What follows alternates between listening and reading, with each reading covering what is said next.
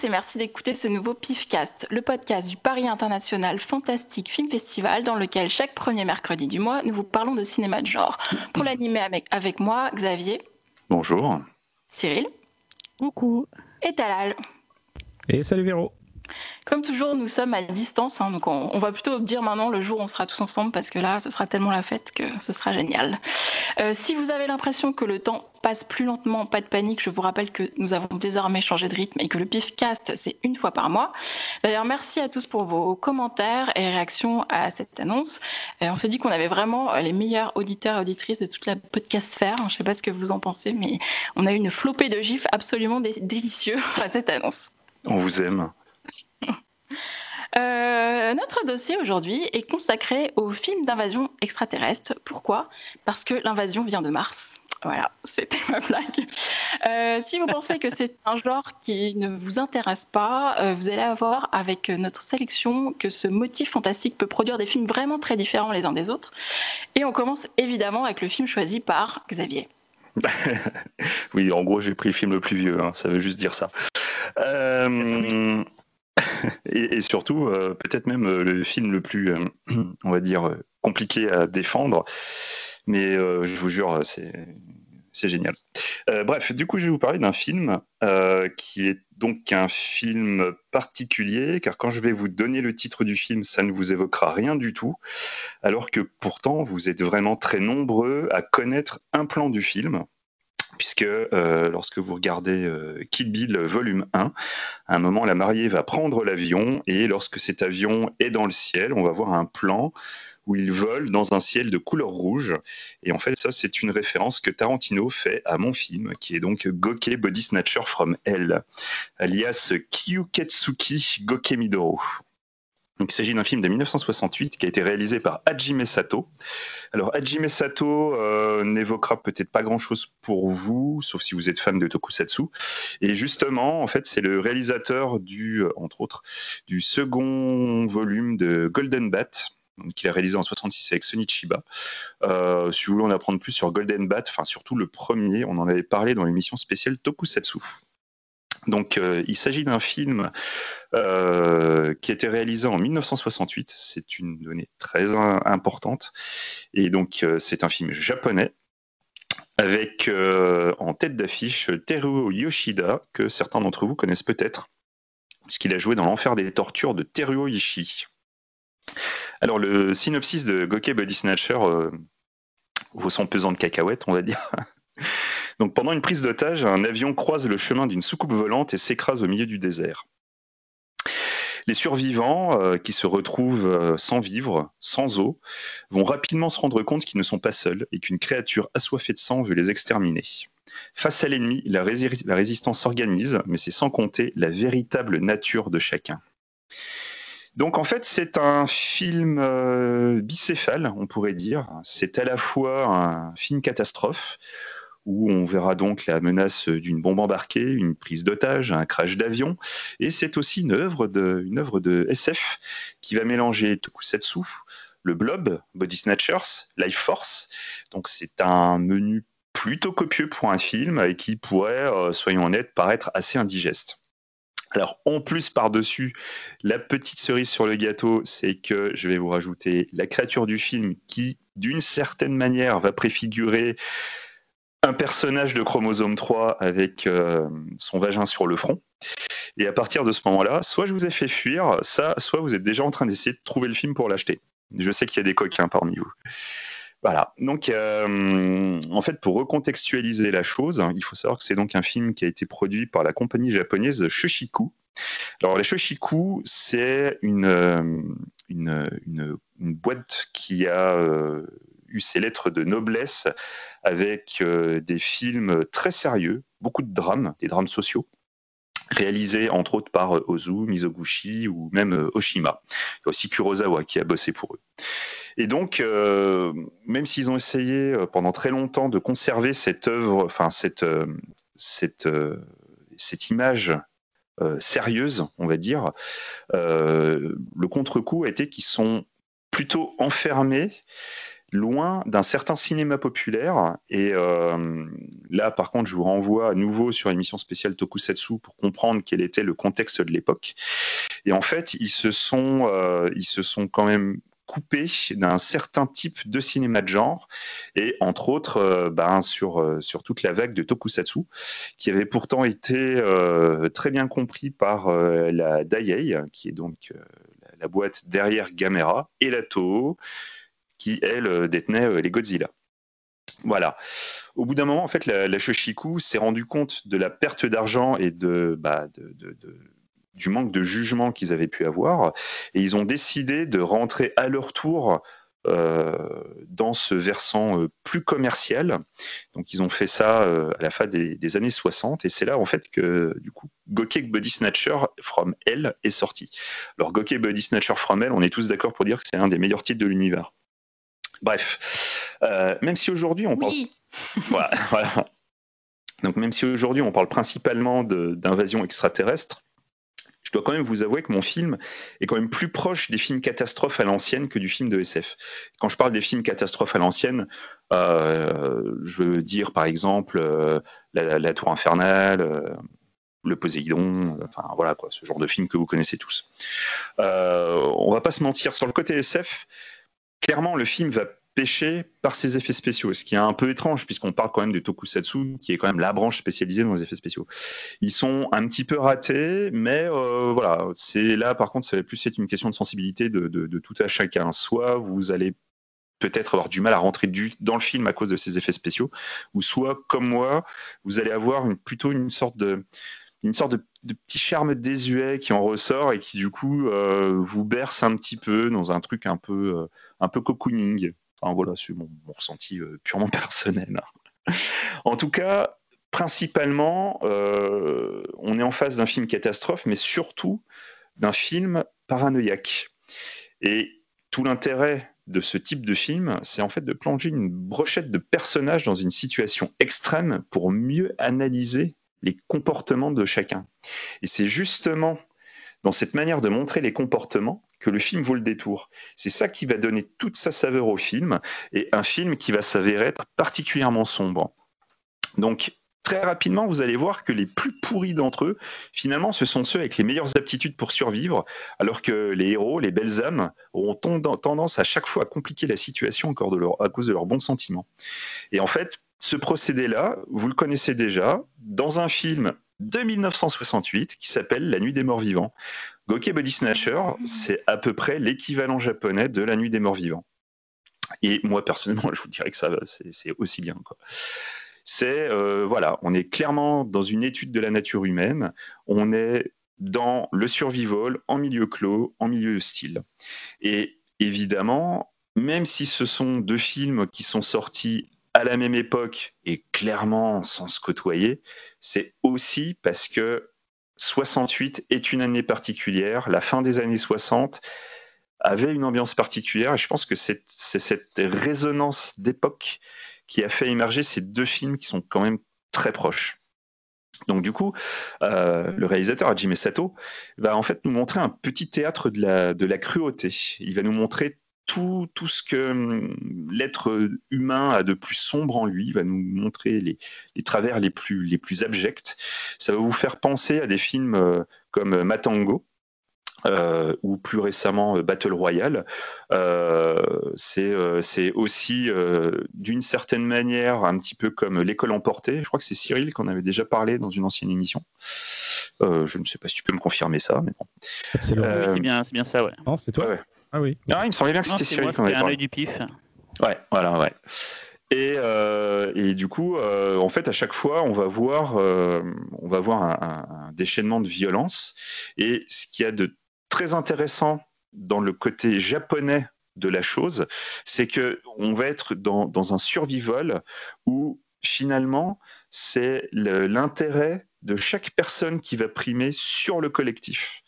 Et du coup, quand on connaît la mentalité japonaise, c'est là que du coup ça va prendre toute sa saveur et qui du coup est peut-être quelque part plus impactant en fait pour un japonais que pour nous. Et quelque part, bah, Gokey Body Snatcher, même sous, des atours de, de films SF un peu cheapos années 60, bah, s'avérait être quand même un film profondément nihiliste. On va vraiment suivre les, des, survivants qui vont tous essayer d'une manière ou d'une autre de dominer ces semblables, qui vont essayer à chaque fois de les soumettre ou de les livrer en pâture à la créature pour pouvoir se sauver. Euh, voilà, enfin, les, personnages, c'est, euh, il y a du politicien, il y a du vendeur d'armes, il y a du scientifique qui est juste intéressé par la, la noirceur de l'humanité. On a quand même une belle brochette de connards dans le film. Pas que, bien évidemment, parce qu'il y a aussi les simples citoyens. Ce sont généralement les simples citoyens qui sont euh, les belles âmes, comme je disais. Euh, et, petit à petit, euh, en fait, le réalisateur va nous dresser le portrait d'une humanité euh, particulièrement égoïste, jalouse, dangereuse. Et, qui est surtout bah, dangereuse pour elle-même. En fait, dans le film, on va arriver même à un point où finalement la menace extraterrestre n'est peut-être pas le pire qui pouvait arriver à ce, à ce petit groupe très rapidement, cet ennemi extérieur devient secondaire et on se rend compte que le film veut surtout traiter de l'ennemi intérieur. Donc c'est vraiment un film qui est super intéressant et surtout, c'est un film à recontextualiser. Fin des années 60, assassinat de JFK, il y a des références dans le film. La guerre du Vietnam, il y a des très grosses références dans le film et on va même aller encore plus loin. Il y a même des images de soldats au front. Il va y avoir des photographies de cadavres et tout. Enfin, on peut prouver peut-être que le, parallèle avec la, cruauté du monde est trop appuyé, mais pour moi, je trouve que ça va quand même avec un certain cinéma japonais de, l'époque. Et en fait, finalement, ben, cette, violence et cette noirceur que tous les personnages vont avoir ne sont en fait qu'un très faible écho de la violence et de la noirceur de l'humanité à cette époque, et soyons honnêtes, même de l'époque actuelle. Moi, je trouve que le message du film est toujours d'actualité. Enfin, voilà, quoi. Donc, c'est euh, quelque part, Gokey Body Snatcher, on pourrait certes le qualifier de métaphore de, l'horreur liée à l'humanité, mais c'est aussi en même temps un film qui se veut profondément politique. Voilà, quoi. Il y a une image extrêmement sombre de l'humain. Euh, on lui annonce un futur sombre, particulièrement sombre et surtout mérité. Euh, je vous révélerai pas quelle est la fin du film, mais je trouve que la fin elle est mortelle, mais vraiment elle est mortelle. J'adore les, dix dernières minutes du film, c'est quand même et ça, moi je trouve que ça, ça déboîte. Et, euh, et si vous vous intéressez au film, n'hésitez pas à tout de suite après regarder La Nuit des Morts Vivants. C'est vraiment extrêmement intéressant de voir tous les liens que vous allez faire entre deux films qui pourtant n'ont pas d'autre rapport que d'avoir été faits en même temps. Et c'est, euh, je trouve que c'est extrêmement intéressant sur la créativité et sur le rapport entre la créativité et l'époque dans laquelle on vit, ce qui nous nourrit, euh, tout, le, tout, l'entourage qui peut nourrir un auteur et lui, donner des idées sur un, thème, euh, lui faire créer une œuvre. Et finalement, c'est voilà, il y a vraiment quelque chose de, de, vraiment très très intéressant pour ceux qui voudraient vraiment pousser plus loin. Enfin, au final, je vais juste vous dire que voilà, c'est un film faussement cheap, c'est plutôt une œuvre nihiliste, une œuvre sombre, une œuvre euh, dont le message se veut quand même plutôt ambigu. Et c'est vraiment ça qui va vous intéresser, qui va vraiment vous donner euh, cette petite gifle voilà qui, vient un peu de nulle part. Donc voilà, vous fiez pas à l'affiche, vous fiez pas à la bande-annonce. Franchement, faites-moi confiance, regardez-le et vous allez être, je pense, assez étonné par ce que vous allez voir. Voilà. Donc du coup, euh, je vous laisse à vos avis.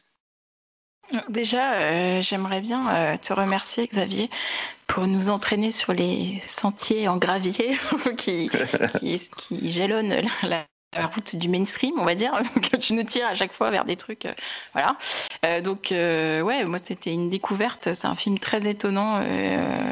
voilà, je m'attendais pas à ça. Je trouve qu'il y a un côté quatrième dimension, une sorte d'épisode de, la quatrième dimension dans dans, dans l'avion. voilà, il y a ce côté avec les personnages qui ont chacun leur personnalité et le, leur rôle à jouer. Je j'ai vraiment retrouvé ce truc de quatrième dimension. Alors c'est peut-être le fait aussi que au début il se passe des trucs avec l'avion et ça m'a rappelé un épisode, mais bon bref. Ouais, tout à fait. Et euh, donc ouais, alors cette histoire de vagin sur le front, j'avais pas du tout vu ça moi. je dis, effectivement, moi j'avais vu une fente hein, bizarrement, mais bon voilà. euh, voilà, j'ai peut-être l'esprit moins mal placé. c'est ça, c'est ça. Tu, je suis vicieux. Parle, tu veux ta longue vie qu'on en parle Après l'émission. Euh, et ouais, c'est vrai, cette histoire de charme désuet dont tu parlais, il y a vraiment ça, c'est-à-dire que c'est un peu, euh, je trouve que c'est un peu le genre de film. Euh, en fait, quand tu entends Tarantino en parler, c'est le genre de film que tu imagines, en fait. Et c'est exactement ça, je trouve. Quand même, quand tu l'as pas vu, c'est ça.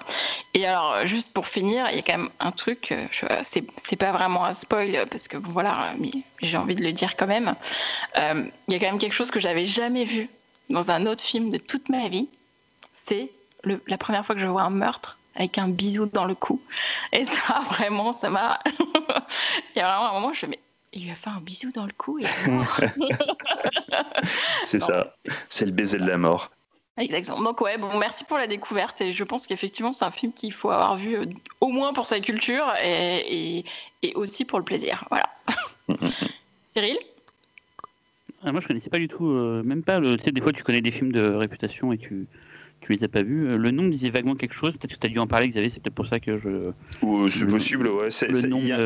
il, a, un petit côté culte, mais tu sais, dans la, dans le, la définition pure euh, du film culte, tu vois, c'est apprécié par un petit groupe de personnes, mais qui, qui vont l'apprécier en mode hardcore. Euh, voilà, pas comme cette manière qu'on a un peu galvaudé de dire à tout va, ouais, c'est un film culte parce que tout le monde le connaît ou machin. C'est pas ça culte, mais bon, bref. Mais du coup, tu as, dû en entendre parler, c'est sûr. Même, même pas que par moi dans l'émission, je pense que même d'autres personnes dans ton entourage. Des documentaires, des choses comme ça. Et ça ouais, c'est sûr, c'est sûr. Très proche de cette mouvance, de, de Aozu, de l'homme qui, euh, qui, enfin, The Man with the Sun, il y a tous ces films un peu comme ça de, de SF. Euh, euh, japonais, tu parlais tout à l'heure, moi j'ai pensé à ça aussi à l'école emportée quand j'ai vu le film, et après c'est beaucoup le, le, mode de fabrication des effets spéciaux, et, les japonais c'est quand même des esthètes, et surtout ils avaient leur façon à faire à eux qui n'était pas forcément celle des américains, et donc c'est la façon qu'ils ont d'incruster, euh, euh, qui est très pulp, très pulp, très pop, enfin maintenant ça nous paraît pulp et pop, alors qu'à l'époque c'était juste un effet pour...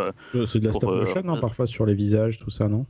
Oui, des trucs comme ça, mais surtout, c'est je parlais des, des, des, couleurs, et des, des, des matte painting, des, des, compositions qui font, les apparitions des soucoupes, des choses comme ça qui font que. Euh, un personnage, les personnages devant les soucoupes et tout, il y a, y, a, y a, un truc vraiment très particulier au niveau de l'ambiance de la scène, quoi. Ouais, donc je, je, trouve le film très beau, tu vois, j'étais, comme tu disais, la scène de l'avion, euh, forcément, tu es sur un petit nuage quand tu vois ça, et, donc j'étais très euh, porté par le film, et mon intérêt s'est décroît au fur et à mesure qu'en fait, bah, tu l'avais pas expliqué, c'est, beaucoup sur les, les, rapports humains, un peu comme tu disais, Battle Royale, quoi, ou même, ou même l'univers vivant, et c'est ça que du coup, bah, je m'attendais pas à ça, et j'étais un peu décontenancé, euh, je me suis un un petit peu ennuyé, mais ça c'est moi parce que j'ai pensé pareil que Véronique à la quatrième dimension.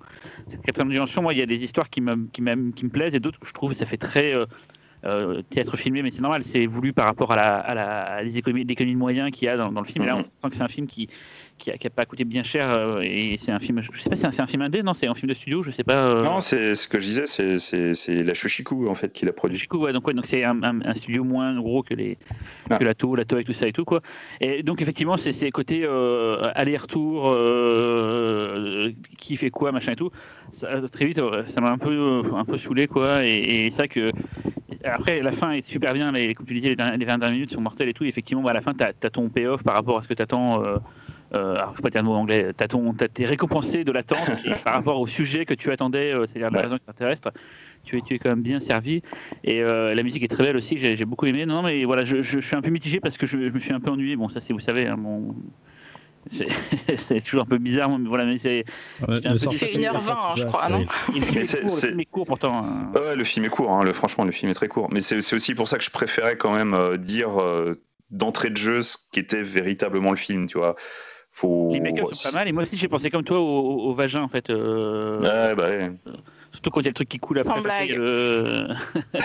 non mais il y a des pertes blanches et tout, il y a des trucs. bon, allons-y, hein, les métaphores.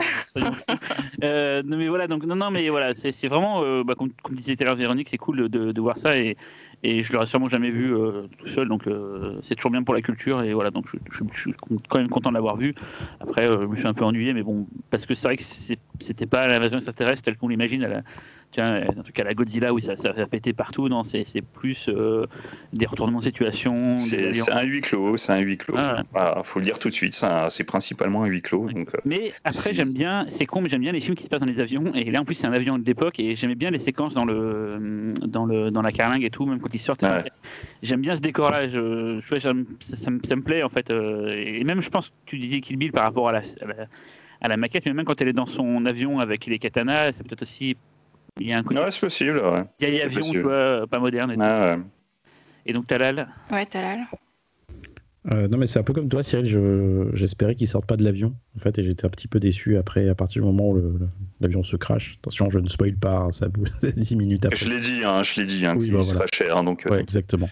Euh, donc, euh, ouais, j'ai pas, pas beaucoup de choses à ajouter. En fait, vous avez, vous avez, vous avez, vous avez très bien parlé du film il a son charme. Voilà, c'est un peu comme ces films, euh, ces films de SF des années 60 avec euh, des décors carton-pâte. Il, y a, un charme, il y a un truc d'une époque. C'est vraiment le jus d'une époque en fait. Et, et euh, voilà. Après, bah, ça m'a pas passionné, mais voilà, c'est témoignage d'une époque. Et le fait que ça soit japonais, ça rend le, principe d'autant plus exotique et, et, intéressant.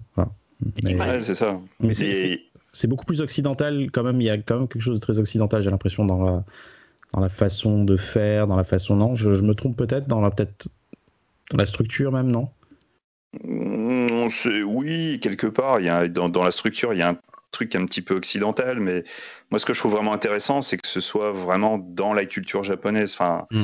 Ce, ce, type de film, euh, c'est pas. Voilà, quoi. Bon, on l'a déjà vu 12 000 fois, mais c'est vrai que sur, euh, sur euh, le, Japon, où vraiment la collectivité, c'est quelque chose de, super important, c'est. Moi, j'ai toujours trouvé que ce genre de film, en, les, en film japonais, bah, Matango que j'adore et euh, Battle Royale que j'adore aussi. du coup, c'est, je sais pas, il y a un truc plus plus fort, je trouve, qui se qui s'en dégage quoi. C'est. J'avais parlé de Matango justement, Xavier, parce que Matango pour le coup, c'est pas une invasion parce que ça se passe sur la planète. Ouais. Mais c'est pour le coup plus SF. Moi, je l'ai pas vu, mais c'est. Euh, ah, il est plus SF, Matango. Ouais, C'est un film d'Enoshiro Honda, donc le papa de Godzilla, et c'est avec des champignons, quoi. Alors, c'est des hommes champignons, pour être précis. champignons. Et il paraît que c'est mortel, quoi. Chez ah, c'est mortel. Hein. Euh, ah, c'est euh, vraiment, c'est absolument mortel. Après, c'est sûr que c'est plus. il est plus, il est plus funky, il est plus rythmé. Enfin, après, c'est Honda, quoi. Hein, c'est enfin, vous voyez le délire, hein. vous connaissez Godzilla. Honda, euh... ouais, on voit le délire à peu près. Quoi. oh putain. J'ai pas, Véro J'ai pas compris. Marque de moto. Ah. Euh, on va enchaîner avec le film de Talal. Hein ah, c'est horrible. Talal, ton film, c'est quoi? Ouais, bah moi c'est un, c'est un film doudou en fait euh, que j'avais pas choisi à la base. C'était le film de Cyril et puis euh, on a fait un bon procédé d'échange parce que je crois qu'on aimait bien nos films respectifs et puis il m'a dit bah tiens ça tirait mieux. Et oui effectivement ça, ça me va bien. Donc euh, oui effectivement c'est un film doudou comme je le disais. Euh, c'est un film que j'ai découvert euh, grâce à Jean-Pierre Dionnet et ses fameux quartiers interdits. Et je, je me rappelle parce que j'avais bien, je sais plus si on m'avait enregistré le film ou si j'avais enregistré le film, mais au début il y avait la présentation de Dionnet. à chaque fois que je regardais le film, donc euh, quand on est gamin, on regarde, des films comme vous le savez des dizaines de fois, parfois la même journée. Et, et, je me retapais à chaque fois la présentation de Dionnet que, je trouvais mortelle parce que bah voilà c'est euh, c'est quelqu'un qui, m'a fait découvrir plein, plein, de, plein de petites pépites sur Canal et, c'était, c'était vraiment cool. Donc ouais, le, quartier interdit, c'était sur Canal+.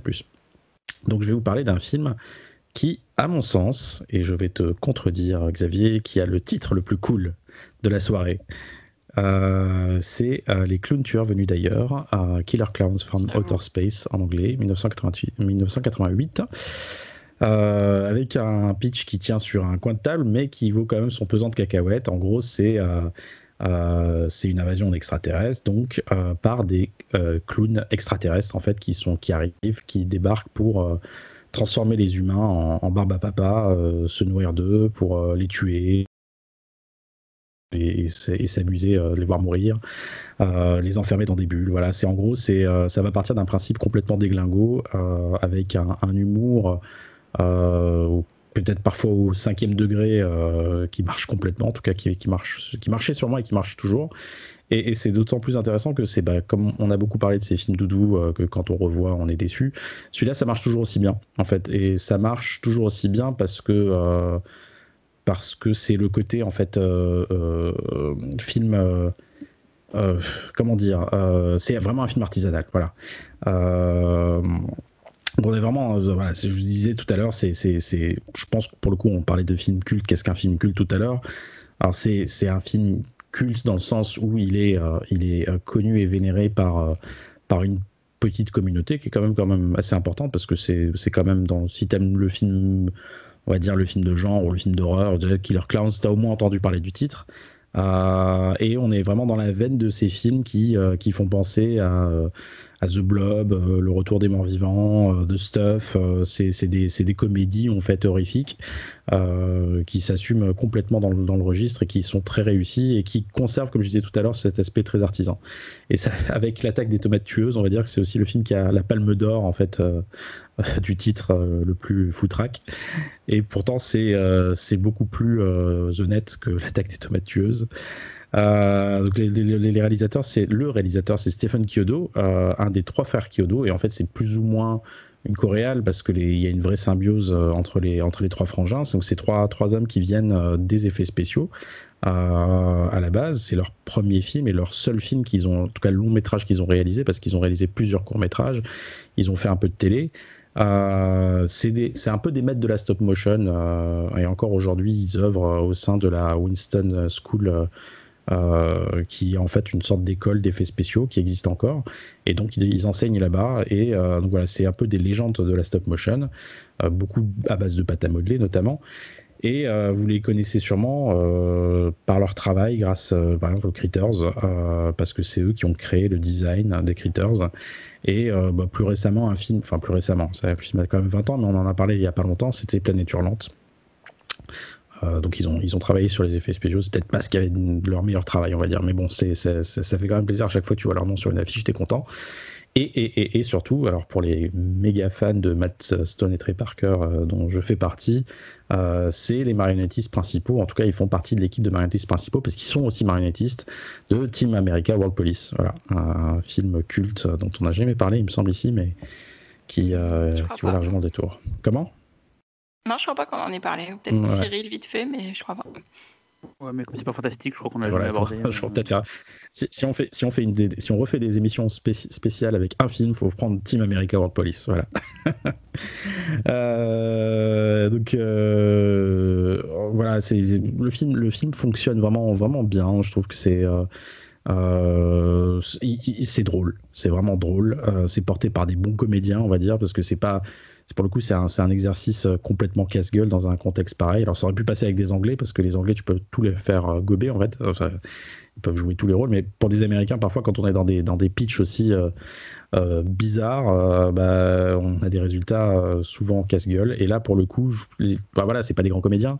Il y a certaines têtes que, que, l'on connaît, qu'on a déjà vu dans d'autres films, mais mais voilà, ils sont ils sont ils font ils font bien le job, mais aussi parce qu'ils ont des dialogues qui, qui fonctionnent avec des parfois des trucs complètement aberrants du genre on, tire des, des pop-corns. En fait, il y a toute une mythologie où les pop-corns sont en fait, euh, comme dans Alien, les, facehuggers, en fait, les pop-corns deviennent plus tard les, killer clowns et ont besoin, euh, je sais pas s'ils ont besoin d'un autre, mais en tout cas, ils ont besoin de se répandre en fait.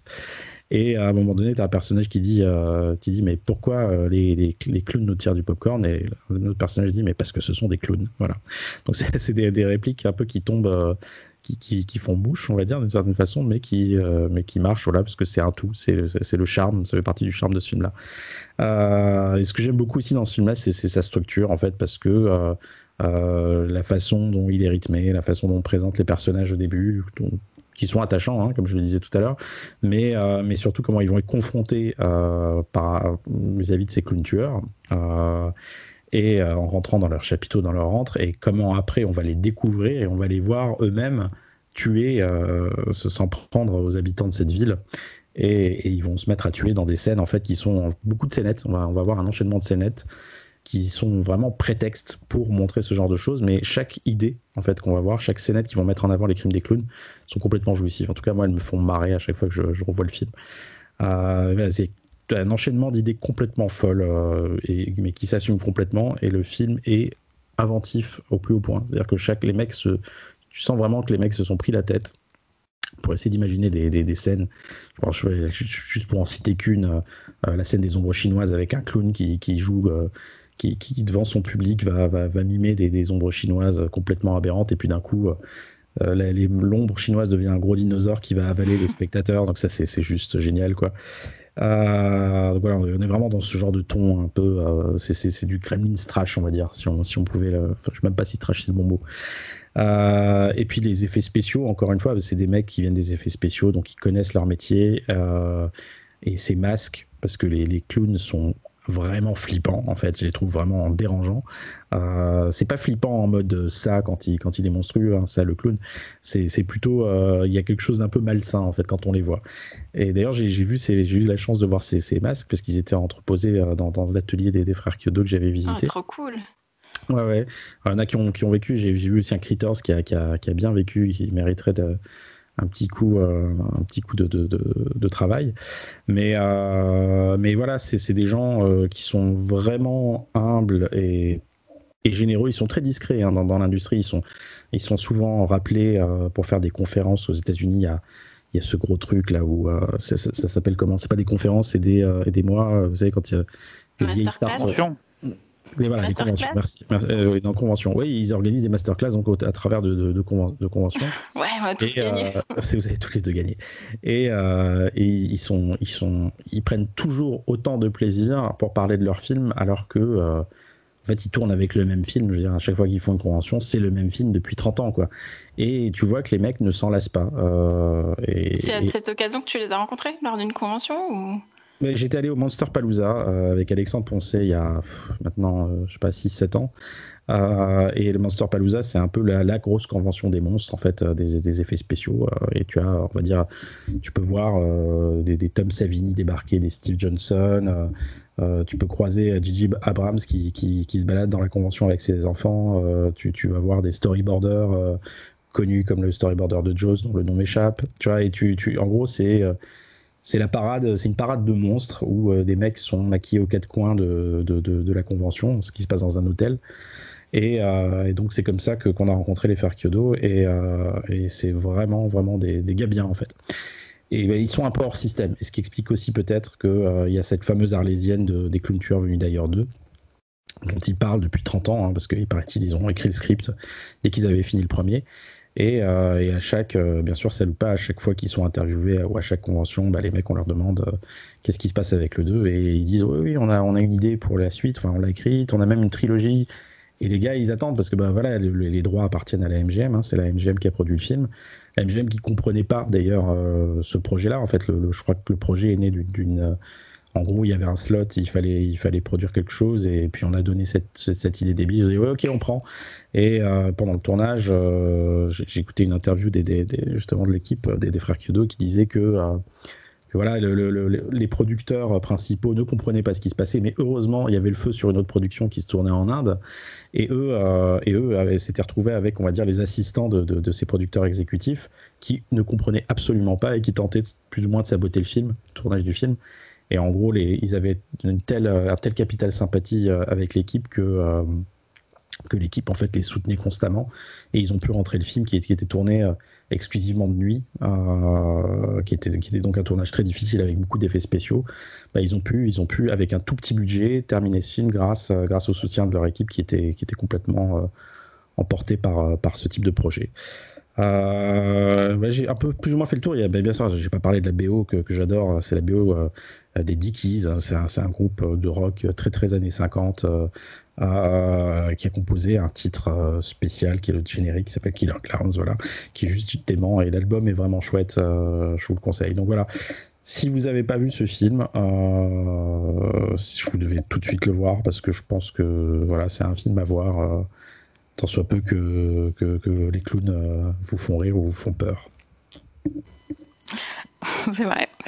Euh, Cyril, un avis Puisque tu l'avais choisi au début. Ah oui, moi c'est un film que j'adore. Comme, comme tu as là, c'est un, peu une marotte de l'enfance. Euh, je me souviens l'avoir vu après une journée, genre, une journée au ski ou je sais pas trop quoi, où tu es crevé, tu rentres le soir et j'avais regardé ça et ça m'avait emporté. Je l'avais donc, euh, sur Canal, je l'avais enregistré une seconde fois et après je l'ai vu plein, plein, plein, plein, plein, plein, plein, de fois.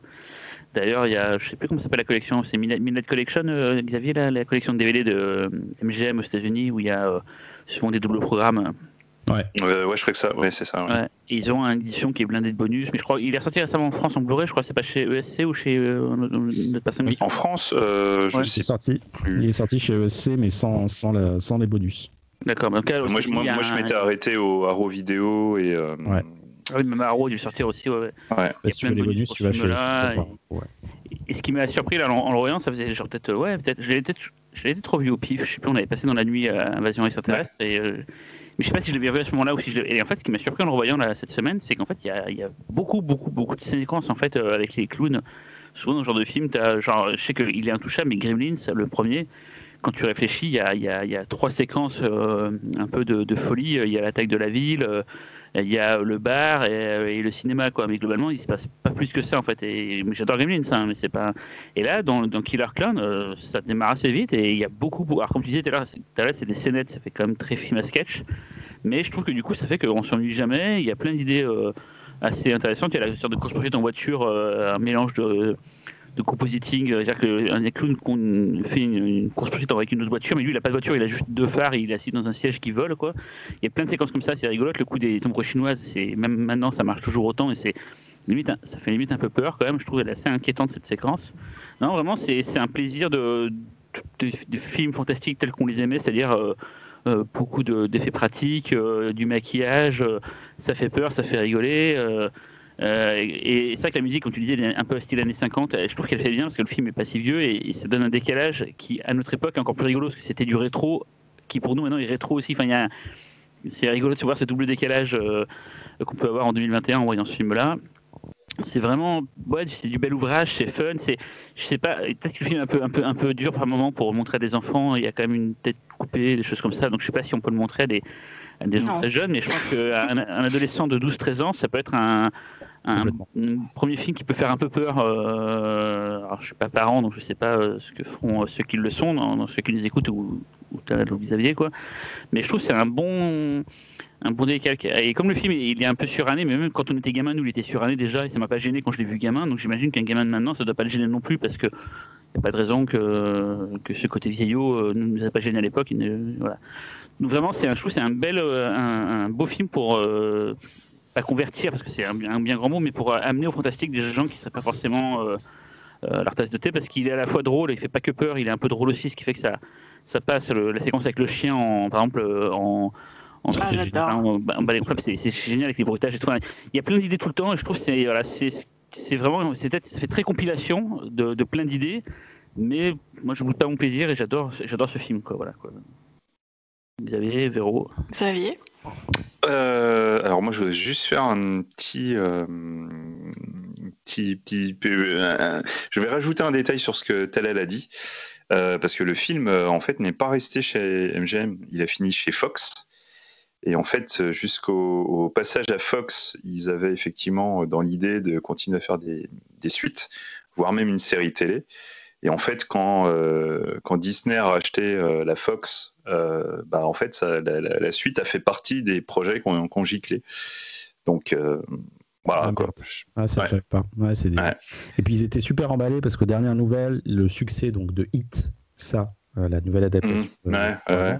avait reboosté le projet en mode bah, les gens veulent voir des clowns, des clowns flippants au cinéma.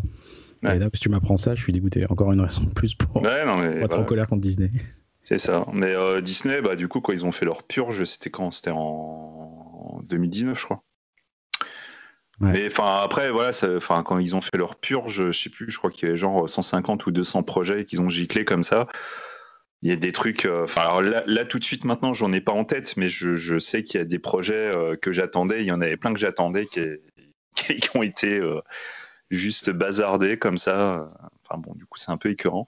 Et du coup, je me souviens que Killer Clown en faisait partie.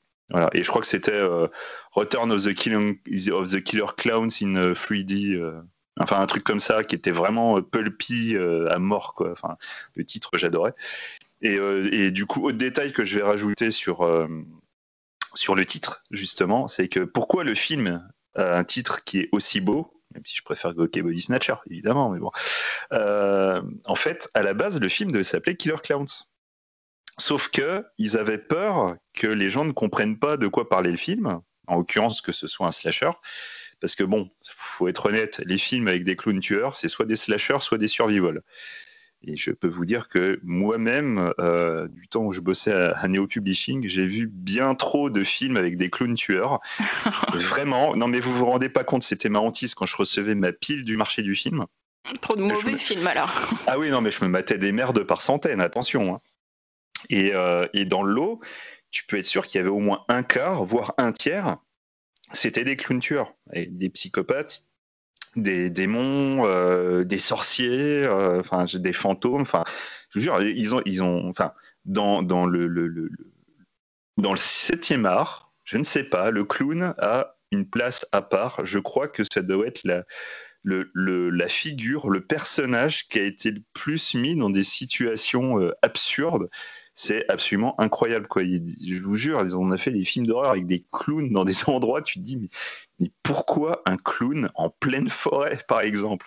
Voilà. Et je pense en l'occurrence à la trilogie Camp Blood. Camp Blood, bordel, Camp Blood. Ceux, ceux d'entre vous qui ont vu Camp Blood, vous savez quelle souffrance est en moi. Sachez qu'il y a une pièce de théâtre Camp Blood. Voilà. Bref, euh, je, m'égare. J'ai un, pitch, euh, j'ai un pitch que je vais que je, je fais là comme ça. un film euh, de clown par Gaspard Noé. je sais pas, ça me, ça me traverse la tête. Voilà. Ouais, mais au moins ce, sera, intéressant. Mais en même temps, je te dis, j'ai vu ah, tellement de trucs euh, aberrants avec des clowns. Tu peux faire ce que tu. Franchement, des clowns dans, des, Tu fais ce que tu veux. Dans les, bacs, dans, les bacs, euh, dans les backrooms, des clowns dans les backrooms, filmé par Gaspard Noé, ça peut être sympa. Pourquoi pas mais en tout cas, voilà quoi. Du coup, à la base, ça devait s'appeler Killer Clowns, et euh, du coup, ils ont rajouté, rajouté le From Outer Space pour, euh, pour vraiment faire comprendre à tout le monde que c'est un film de SF, parce que du coup, tout de suite, le From Outer Space, en plus, ça a le côté pulpy des films années 60 et tout. De ouais. Et, voilà, quoi. Du coup, ça assume un peu le fait que c'est pas forcément. Euh, totalement, totalement. Et du coup, euh, moi, moi j'étais bah, comme Talal, en fait. J'ai découvert exactement en même temps. Et, et en fait, moi, en fait, genre, les, les, les trucs qui étaient. Qui, qui, qui, présentaient, en fait, je les enregistrais je m'en foutais en fait de savoir ce qu'il avait présenté. Je les enregistrais, je les regardais, toujours avec son intro bien évidemment, parce que voilà quoi, c'est comme ça qu'on apprenait beaucoup de choses à l'époque. Et, euh, du coup, Boukrieff a été la suite naturelle euh, derrière. Euh, et, du coup, ce film, quand je l'ai vu, a été un gros choc pour moi. Enfin, on en parle en disant que c'est un film cool, qui est sympa, qui est marrant et tout, machin. Mais vous, vous, ne parlez pas, je trouve, suffisamment du choc que c'est quand on ne s'attend pas à ce qu'on va voir. Parce que il y a à la fois un côté euh, délirant, cheap, mais qui est du faux cheap. Attention, hein, c'est du faux cheap. Et il y a un truc vraiment malaisant dans le film, quoi. C'est euh, vraiment étrange. C'est mm. un humour très très sombre, mais euh, peut-être à l'image de ce qui pourrait se faire. Euh, c'est pas exactement ça, mais bon, allez, je fais quand même le, rapport. C'est un petit peu un certain type d'humour à la coréenne, tu vois, qui va mélanger quelque chose de, sombre, de glauque, mais en même temps qui est drôle, où tu fais Ah, mais c'est un peu horrible. Ouais, mais c'est drôle. Ouais, mais c'est un peu horrible. Ou même que tu pourras voir dans le cinéma danois, par exemple. Parce que j'ai bossé sur un film, justement, il n'y a pas longtemps, qui était comme ça, avec un humour où tu sais jamais si tu dois rire ou, être un peu, euh, un peu mal à l'aise. Moi, je trouve qu'il y a ça dans, Killer Clown, et c'est justement ce qui fait l'identité du film. Parce que effectivement, le film est drôle, le film est con, on peut même dire très con. Euh, au niveau des effets spéciaux, il y a un côté cheap, mais qui est volontaire, parce que franchement, quand on voit, on voit certains types d'effets spéciaux du film, moi, je suis désolé, ça invoque un peu Peter Jackson euh, en Bad Taste, euh, Branded et tout. Enfin, surtout Branded d'ailleurs. Moi, je, moi, je dirais pas cheap. Hein. Juste arrête, je dirais pas cheap. J'ai un côté naïf peut-être, tu vois, dans le.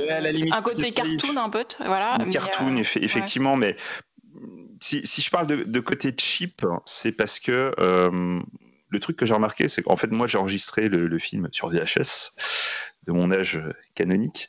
Et du coup, c'est un film que j'ai beaucoup montré en fait à tous mes camarades de classe à l'époque. Et je, je, me souviens avoir eu des réactions euh, très étranges, euh, enfin vraiment très très différentes, avec des gens que le, film n'avait pas fait rire du tout. Au contraire, ils avaient trouvé ça vraiment, euh, vraiment glauque et qui du coup n'avaient pas spécialement envie de le revoir. Et il y en a d'autres qui au contraire trouvaient que c'était euh, un film euh, très con, qui n'avait pas vraiment d'intérêt. Bon, chacun, ses, chacun ses goûts bien sûr. Mais du coup, quand, on a décidé de parler du film pendant l'émission, je me suis un petit peu renseigné comme ça à l'heure actuelle comment il était pris, et j'ai été vachement étonné de voir beaucoup de personnes le prennent euh, comme un nanar. Après, c'est. Euh, voilà, peux comprendre que de prime abord, on le prenne comme un nanar, mais je trouve que c'est euh, c'est très réducteur. C'est pas du tout un nanar. Hein, c'est un nanar, c'est involontaire en fait. Un nanar, c'est que c'est drôle involontairement. En fait. Ouais, mais à l'époque actuelle, un nanar, dès qu'un film est considéré comme mauvais et des fois même juste différent, donc il est mauvais, donc c'est un nanar. Enfin, des raccourcis comme ça qui ont été faits. Et je vous jure que très souvent. Non, mais il faut gifler les gens, euh, Xavier, quand on entend ça. Oui, bah, il a euh, raison, Cyril. Non, mais j'ai vu ça, j'ai vu temps, sur hein. Internet. zéro. Non, mais j'ai vu ça sur Internet. Donc, du coup, c'est important que vous basez pas justement sur les avis qui disent que c'est un nanar. Ce n'est pas un nanar du tout.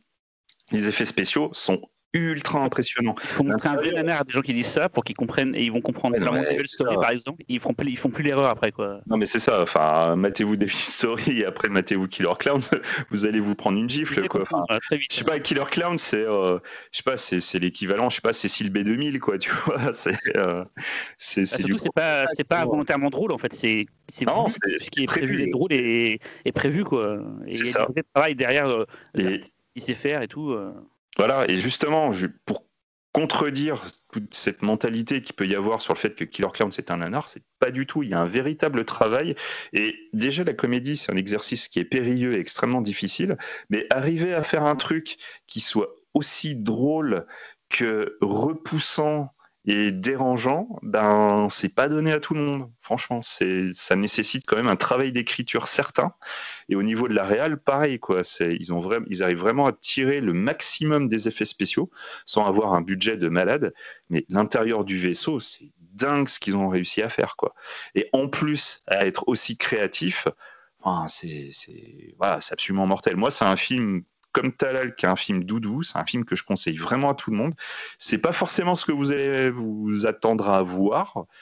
C'est différent, mais voilà, ça fait vraiment du bien de voir un truc comme ça. Ça vous fera peut-être pas rire, mais mais vous allez vous en souvenir. Vraiment, c'est euh, c'est vraiment un film à voir à mes yeux.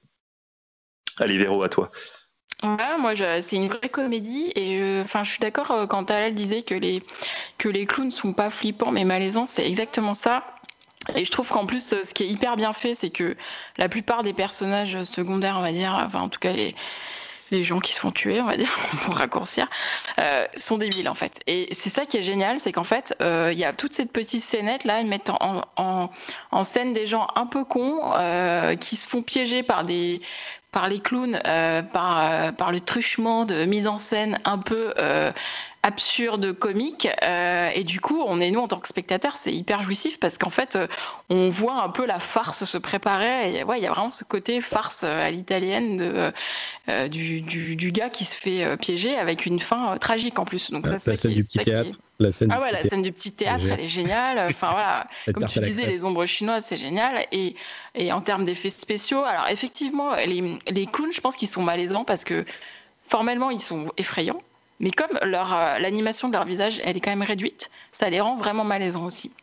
Et euh, alors, sans spoiler, il y a quand même un boss de fin, voilà, on peut le dire comme ça, qui est hallucinant. Et là aussi, je trouve que le film bascule dans autre chose à ce moment-là parce que clairement, on voit plein plein de plein plein de clowns pendant le film, mais ce qu'on voit à la fin, ça, on s'y attend pas du tout. Euh, la musique est super, ça tu l'as dit. Euh, la version française est, formidable aussi. Donc je l'ai vu en VF et franchement, c'était ça fait plaisir en fait, voilà.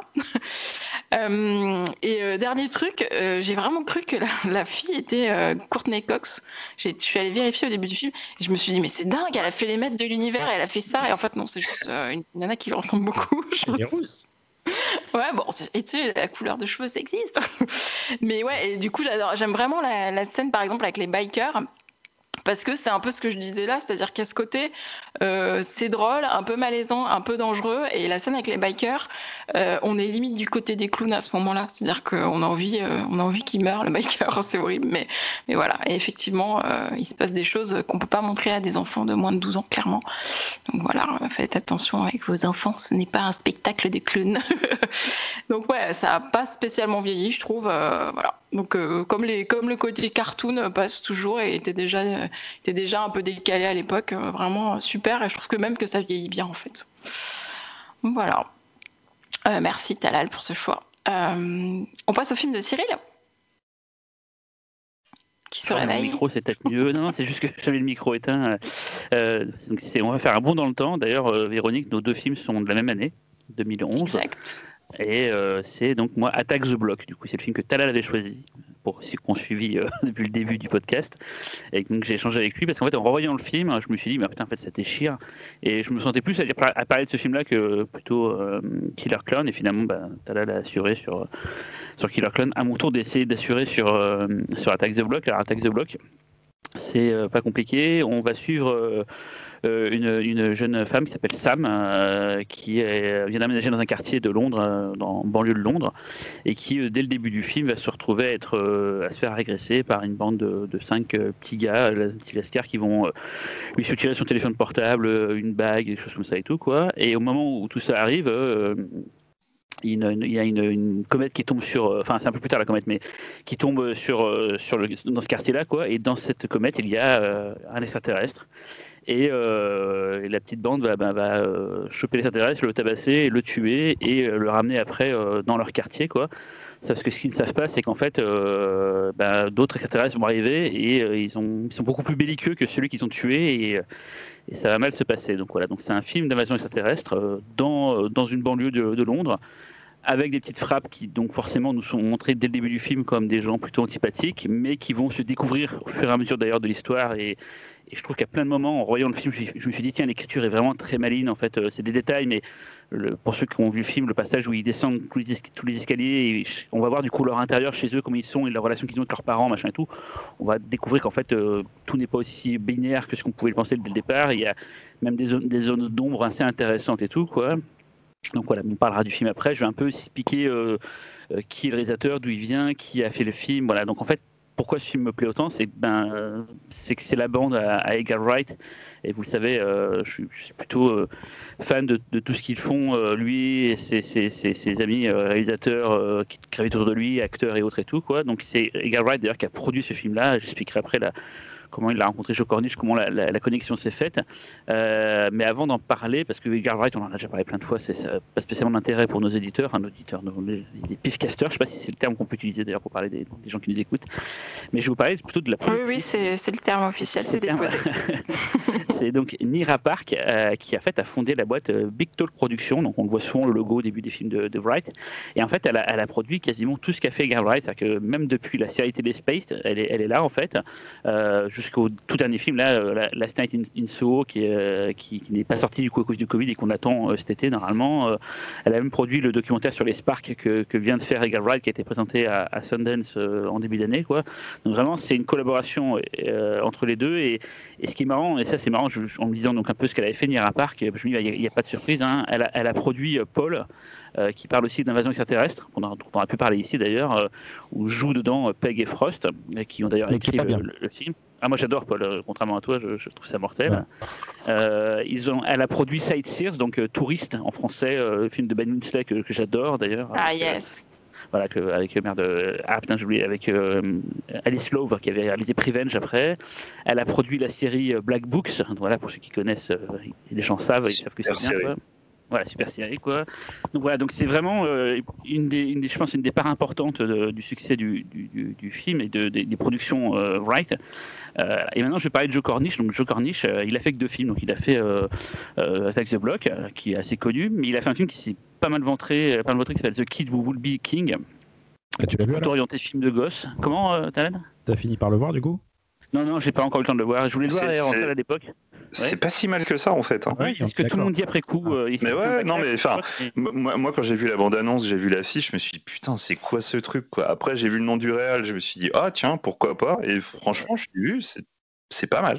Bah, ceux qui l'ont vu finalement euh, démentent un peu le, la, mauvaise réputation. Euh, c'est quoi ce film? C'est quoi le titre C'est un film qui est sorti. C'est en, français, je sais plus comment ça s'appelle, mais c'est ce Alex Ouais, c'est ça, Alex. Un, titre, un titre tout pourri euh, en français, alors que le, le film. Sorti technique, il est sorti en fin d'année, je sais plus quand, il y a, quelques, il y a un an ou deux, et c'est sorti personne n'en a entendu parler. Ça a été. Bah. C'est vrai que le film avait des très mauvais retours des US. Donc en France, il est sorti en, vraiment en mode euh, sortie technique, euh, voilà, à la va-vite. Euh.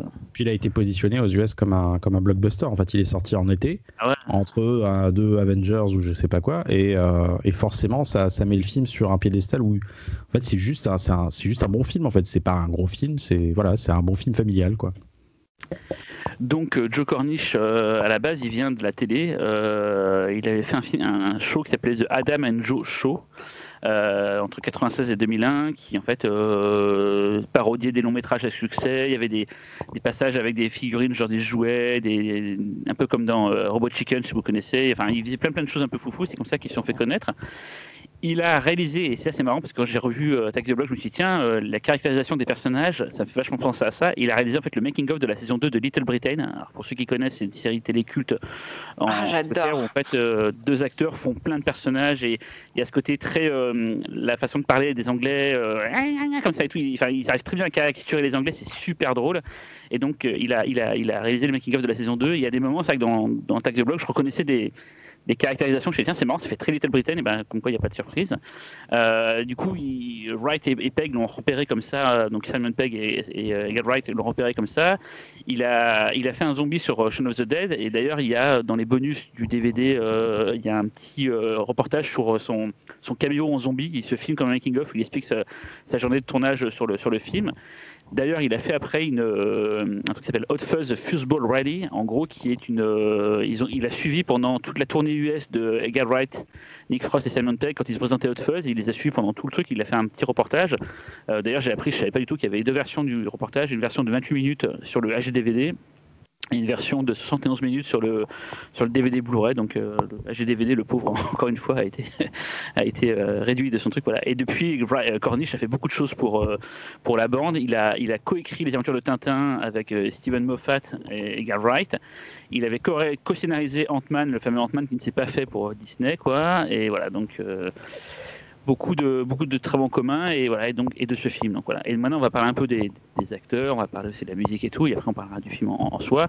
Euh, l'actrice principale donc Jodie Whittaker alors ça c'est Xavier je pense que tu t'es dit un truc là-dessus euh, Docteur Who c'est le c'est le, le premier docteur euh, femme. N'est pas une femme voilà qu'on a pu connaître et, euh, et, qui est un excellent docteur. Alors c'est marrant parce que c'est un, en fait c'est une actrice avec qui j'ai des fois un peu de mal. En fait, elle est, elle rentre euh, très facilement dans ses rôles. Enfin, du coup, c'est une bonne actrice, hein, on peut pas dire le contraire. Mais typiquement, euh, pour ceux qui, connaissent Broadchurch, j'ai eu beaucoup de mal avec son personnage dans Broadchurch et euh, plus précisément les saisons 2 et 3 où elle m'insupportait au maximum. Et c'est vrai que du coup j'ai eu beaucoup de mal quand j'ai appris que c'était elle qui allait être le nouveau docteur. Et franchement dès le premier épisode j'étais devant en me disant en fait c'est juste mortel quoi. Enfin c'est parfait quoi. C'était faire un docteur femme c'était juste la meilleure idée du monde quoi. Euh, et voilà, et c'est dommage parce que du coup, Doctor Who n'a pas suivi au niveau des scénars, donc les saisons sont quand même pas terribles.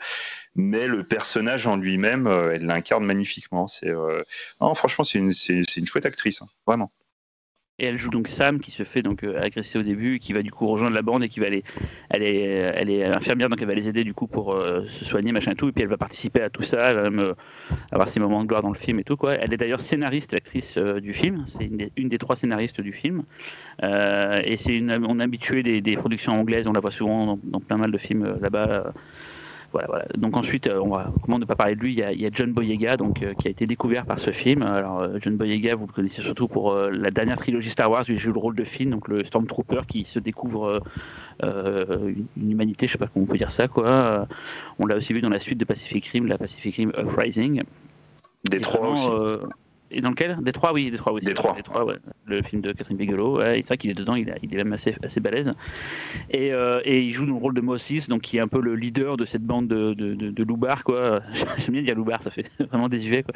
Et donc, euh, et donc il est, c'est lui, c'est le personnage le plus, le plus ambivalent de la, du truc tout le long. C'est pas trop. Euh, il a ses moments gentils, ses moments un peu méchants, et vraiment c'est le, c'est le personnage le plus construit, on va dire, le plus, le plus, le plus écrit. Et, et d'ailleurs, il a son, son petit moment à la fin qui fout la patate. D'ailleurs, enfin bon, vous verrez le film d'ailleurs, et vous comprendrez à ce moment-là. Comme voilà, c'est vraiment une, révélation. Euh, il y a aussi euh, Nick Frost, donc le, le, pote de Simon Pegg qu'on voit dans les films d'Edgar Wright, qui joue aussi dedans un rôle d'un d'un camé qui garde plus ou moins euh, la réserve de bœufs du leader du quartier quoi et qui, qui a un rôle un peu euh, pas important mais qui a son un peu toujours le même rôle quand même oui j'avoue j'essaie de pas trop le défoncer mais c'est vrai que c'est un peu toujours le même rôle euh. je suis et, pas fan et, de Frost à la base hein, moi je, et, et le truc qui est rigolo c'est qu'en fait la coupe de cheveux qu'il a ça vient de Paul, Paul.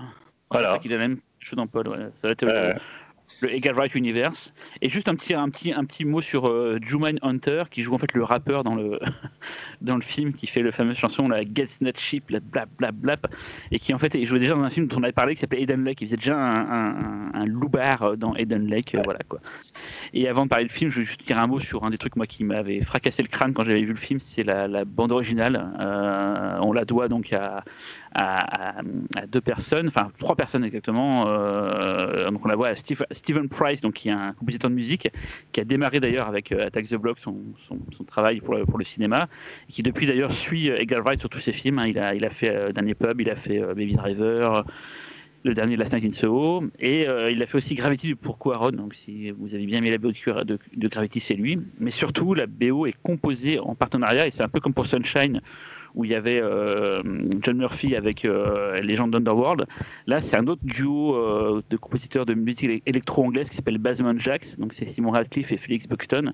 Je suis un hardcore fan de Basman Jax, et ils ont mais, trop assuré, donc GG, les, compositeurs anglais, que ce soit les Chemical Brothers avec Anna, Sunshine ou, ou Attack the Block, vous faites vraiment du bon boulot quand vous faites des BO de films. Et vraiment, elle est indissociable. C'est-à-dire que elle, elle, elle, appuie vraiment bien le film quand il faut, elle fout la patate quand il faut, elle est angoissante quand il faut. C'est vraiment une musique, une bande originale euh, de, de, quality, comme on dit chez les, jeunes qui parlent comme des vieux. Voilà, donc c'est vraiment. Euh, écoutez-la après avoir vu le film, si jamais vous l'avez pas spécialement retenu. Je sais que des fois les gens font pas forcément gaffe aux musiques des films, mais c'est du bonheur. Et donc le film en lui-même, voilà, comme je disais tout à l'heure, c'est euh, hyper bien écrit. Les monstres, on n'en a pas parlé finalement des, enfin, on n'en a pas parlé. Je n'en ai pas parlé des, extraterrestres. Ils ont un look très très particulier. Ça ressemble à des des gros singes très poilus et qui ont des, dents phosphorescentes. Et ça, c'est vraiment une génie parce qu'en fait, euh, c'est surtout ça qu'on voit dans le noir, c'est cette lumière phosphorescente. Et quand ils attaquent, c'est assez impressionnant. Ils sont d'ailleurs très violents et ils font très très mal. Et tout le film a ce côté social des jeunes qui sont euh, harcelés par la police, mais un côté qui fout de la merde, mais coup, c'est des, des gamins un peu paumés. Il y, a, vraiment plein de trucs hyper intelligents dans, dans, le film sur le côté social, mais ça n'envahit pas non plus. Euh, pourtant, c'est pas lourdeau, quoi. C'est bien amené, je trouve. Il y, a, il y a vraiment une intelligence. Il y a les rapports entre les, les, gar les garçons et les filles, d'ailleurs. Euh, euh, qui se comprennent pas forcément, les jeunes filles de la cité qui disent mais arrêtez de, de, de, faire les cons et tout, puis d'un côté qui les croient pas. Enfin, ça dit, le film dit plein de choses tout en étant un divertissement de qualité où vraiment on ne s'ennuie jamais. On a pour son compte euh, de films de, enfin au niveau SF c'est vraiment euh, assez chiadé. Non vraiment c'est, je trouve c'est un, film. Euh, et quand je l'ai revu j'étais en mode j'avais le, sourire jusqu'aux lèvres. J'étais vraiment il est parfait ce film, il est vraiment génial. Je sais qu'il est plein de gens qui l'apprécient pas. Bon bah je vais dire tant pis quoi, hein, tant pis pour vous quoi. Mais vraiment voilà je, je tenais à dire que j'adore Attack the Block et voilà, je pense que j'en ai, j'ai à peu près tout dit ce que je voulais dire. Je vous laisse euh, en parler maintenant. Qui veut, qui veut se lancer? Talal, Allez. Non, c'est Talal parce qu'il avait, il l'avait choisi au départ. D'accord, euh, d'accord. Je vois, non, mais je comprends. C'est pas grave. non, mais j'ai, j'ai, j'étais dernier dans les, dans les deux précédents, donc là, cette fois-ci, c'est je passe en premier. Voilà. Euh, non, non, Attack the Block, c'est vraiment mortel. Euh, c'est un film que j'aime beaucoup pour, euh, bah, pour son rythme principalement, son écriture. Et c'est pas évident. Enfin, il y a plein de films de ce style qui se sont cassés la gueule. Il y a une saveur forcément un peu nostalgique aussi dans ce film-là. Je pense que c'est indéniable et il est complètement assumé. Le côté groupe de jeunes versus phénomène fantastique. Euh, qui marche très bien pour le coup. Tu sens que le, le gars a digéré, puis c'est comme tu as parlé un peu du contexte et, qui sont les personnages. Et c'est ce qui fait aussi euh, l'originalité du film, en fait, je pense, énormément. Et euh, c'est là où je me rappelle quand je suis sorti du film, je me suis dit, mais pourquoi on a, pourquoi on n'a pas fait un Attack the Block, nous, en France euh, Parce qu'on pourrait, on pourrait très bien, pourquoi pas Et parce qu'il je vois après, on a des, des trucs, il y a des, des bons films hein, dans ce registre-là qu'on qu'on fait en France, mais il y a beaucoup de trucs qui sont pas forcément intéressants. Et euh, donc voilà, le film est vraiment, euh, vraiment super bien écrit, super bien mis en scène. Euh, un premier film, putain, quoi. Le, gars, bon, après, voilà, il, il, a un, back- un background, mais, euh, mais c'est ouais, ultra maîtrisé. Seul truc, je me rappelle la première fois que je l'avais vu en salle, c'est peut-être la troisième ou quatrième fois que je, je le revois là, euh, j'étais un, un petit peu dérangé par la fin, parce que j'avais beaucoup de mal avec le personnage de John Boyega, le, donc le héros Moïse. Et, euh, et là, la dernière vision, je l'ai trouvé très touchant. Alors, je sais pas euh, ce, qui, a fait ça. C'est bon, peut-être en dehors du fait que maintenant on connaît beaucoup mieux Boyega, mais il y avait le petit côté, le côté un peu petit con en fait dans la première vision qui, qui m'énervait beaucoup en fait. C'est comme ils, ont tous, ils sont tous, euh, enfin pas tous, mais je crois que t'as deux ou trois de ces personnages qui, ont- qui sont vraiment sur des postures. Et, euh, là, cette fois, il m'a beaucoup touché. Donc, je ne saurais pas expliquer l'évolution. Euh, et les gamins sont vraiment mortels. hein. Euh, le petit avec son bonnet, il est, super drôle. Euh, c'est vraiment les, plus les enfants que, les adultes. Et, oui, il y a les effets spéciaux. Alors, je me demande, je me pose la question, j'ai pas vu de making of. Quelle est la part de CG Quelle est la part de, Très peu. D'effets Ah, spéciaux apparemment, c'est beaucoup de pratique, ouais. apparemment. Voilà, c'est Ouais. Ah, pratique. Ah, putain, c'est génial. Ouais. Franchement, c'est il y a, il y a l'idée, l'idée est vraiment super. Hein, des, Même, de- même le, le- là, le qui premier Alien, celui qui se fait défoncer au début du film, en fait, c'est euh, euh, pratique. je crois. Oui, ça, Ouais. ça Non, se mais là, voit. à la rigueur, Ouais, ça parce se que voit, c'est mais pas les mal. autres, Ouais. ouais. C'est les gorilles, quoi. Ouais. C'est- c'est enfin les gorilles. C'est ça. En fait, c'est c'est retravaillé après, mais en fait, ce qu'ils voulaient Mhm. principalement, c'est qu'il y ait des effets pratiques pour qu'il y ait vraiment euh, les acteurs qui puissent euh, appréhender le danger, Mm, pas mm. qu'ils bossent Là, sur du fond vert. Ils sont parfaits parce que même la façon dont ils bougent en fait, parce que bon, c'est les plans sont en plus c'est très très bien filmé, hein, c'est jamais euh, grossier. Et euh, tu, tu vois la façon dont, dont ces bestioles bougent, t'y crois vraiment en fait. Et je trouve ça génial. Et il y a, il y a une idée géniale, c'est c'est la lumière qui sort de, de, de, de la bouche quoi. Ça c'est une idée mortelle. Au quoi. départ, ils pensent que c'est les yeux, même. Ils disent, euh, tiens, il a des, des gros yeux, finalement, c'est la bouche. C'est Ouais. vachement bien trouvé, ça. Ouais, non, c'est un, un super film. Et bizarrement, on n'en parle pas beaucoup. Hein, je sais que voilà, ceux qui, ceux qui l'aiment le défendent et, et en parlent. Mais c'est pas un film qui a, qui a fait beaucoup de vagues, j'ai l'impression. C'est dommage. Voilà. C'est un, un super film. Et encore une fois, bah, ça prouve l'excellence euh, du fantastique anglais. euh, une fois de plus, voilà. c'est peut-être euh, c'est peut-être le pays aujourd'hui où il y a des choses les plus intéressantes qui se sont faites ces dix dernières années. C'est que c'est pas le social pour le social. C'est que en France, on ferait vraiment un film où ce serait limite tout le sens du film serait là-dessus et il y aurait un fantastique. Là, il c'est fantastique et le social, il est toujours là, mais c'est jamais euh, plus haut que l'autre. Tu vois, il est, il est présent sans que ce soit euh, lui qui prenne le dessus. En fait, c'est fantastique toujours. Il n'y a pas de honte à faire du fantastique. Ils aiment faire ça et il fait un vrai film fantastique sans se, sans avoir honte de faire du fantastique. Quoi. Et Exactement. Bah, c'est c'est- ce que je trouve dans notre pays. Quoi. Complètement. C'est le meilleur des deux mondes en fait. Ils ont pris euh, le côté fun peut-être des États-Unis et le côté quand même euh, intelligent de de, Européen. de, de- de- de la France par exemple, qui veulent faire des films à sociaux. Bah, on les films euh, sociaux en Angleterre, il y en a plein aussi. Donc ouais, c'est- dans Il leur y a un héritage, oui, oui. Ouais. Ouais, ouais, bah, je- oui, on, en a beaucoup parlé dans l'émission spéciale euh, Angleterre, qui est grand, pardon, Grande-Bretagne. Mais t'étais allé chez toi. Oui, s'il te plaît. Ouais. Private joke pour ceux qui, sauf pour ceux qui ont suivi, bien sûr, qui ont écouté l'émission. Donc voilà, c'est un super film, euh, largement euh, recommandable, même plus que ça. Vas-y Xavier, lance-toi parce que t'es chaud là. Ah, je suis chaud, je suis chaud. Euh, alors moi, je suis juste un tout petit peu en dessous de vous, euh, parce que moi, je trouve le film très cool, mais je trouve qu'au niveau écriture, il manque des petits trucs pour arriver à passer le cap du, dessus et en faire vraiment une, une claque. Mais euh, après, voilà, c'est juste du chipotage, hein, faut pas déconner. Les persos sont parfaitement incarnés, il y a des super idées de réal, d'écriture. Bon, Nick Frost, on est tous d'accord pour dire qu'il sert à rien. Oui. Vraiment, il sert à rien, même pas, même pas genre Ouais, drôle. le euh, c'est drôle en fait. Donc, euh, On Oui, n'a pas mais parlé, du, on n'a pas parlé du, du petit bourgeois qui veut jouer le, le dur et tout. euh, qui, Mais il est cool, lui. Il sert à rien. belle trouvaille. Ouais, ouais, mais Il est lui, rigolo. ouais, lui, ouais, lui, il est rigolo, mais par contre, l'acteur, lui, il fait, mais il fait 12 000 trucs, quoi. Il arrête pas de bosser pour la télé et tout. C'est un, c'est un super acteur. hein. Vraiment. Mais par rapport à, justement le, la, vision qu'ont les, on va dire les bourgeois de la banlieue, ça, ça, dit beaucoup de choses en fait finalement ce personnage. Là, ce qui m'a marqué, c'est quand je l'ai revu, il dit beaucoup de choses, c'est beaucoup de stéréotypes, mais finalement, il, ça dit quand même pas mal de choses sur ce mépris, tout en étant, on veut caricature, on veut les imiter parce que c'est cool. Justement, ce qui, est, ce qui est d'intéressant et qui pour moi est le vrai gros point fort du film, c'est que c'est un film donc qui parle de, banlieue. Les films anglais parlent beaucoup de, enfin voilà, on le fait aussi en France, mais en Angleterre, tu as quand même une certaine tradition du film de banlieue. Et, euh, et surtout euh, aussi dans les films de genre. Et d'ailleurs, la même année que, que Attack the Block, tu avais Harry Brown qui sortait aussi, qui se passe aussi en banlieue et tout. Et c'est euh, Attack the Block, c'est un film qui surtout a un message positif. Justement, on est en banlieue avec euh, différentes classes sociales qui vont euh, s'affronter au début du film en tout cas. Et en fait, petit à petit, ils vont apprendre à se connaître. Et du coup, tu as des trucs qui sont super intéressants avec le bourgeois qui est tout de suite considéré comme le connard, euh, le connard du groupe, qui sert à rien, qui évidemment va avoir plus d'intérêt euh, au fur et à mesure où on va avancer dans le film. Le personnage de, de Jodie Whittaker, qui est en fait une infirmière qui est nouvelle dans le quartier, qui du coup se fait agresser au début du film, mais au bout d'un moment, les personnages qui l'ont agressé, donc la, bande de, Boyega, euh, vont lui dire Ah ouais, tu fais partie du quartier, ah ouais, pardon, désolé, on savait pas que tu, tu faisais partie des nôtres.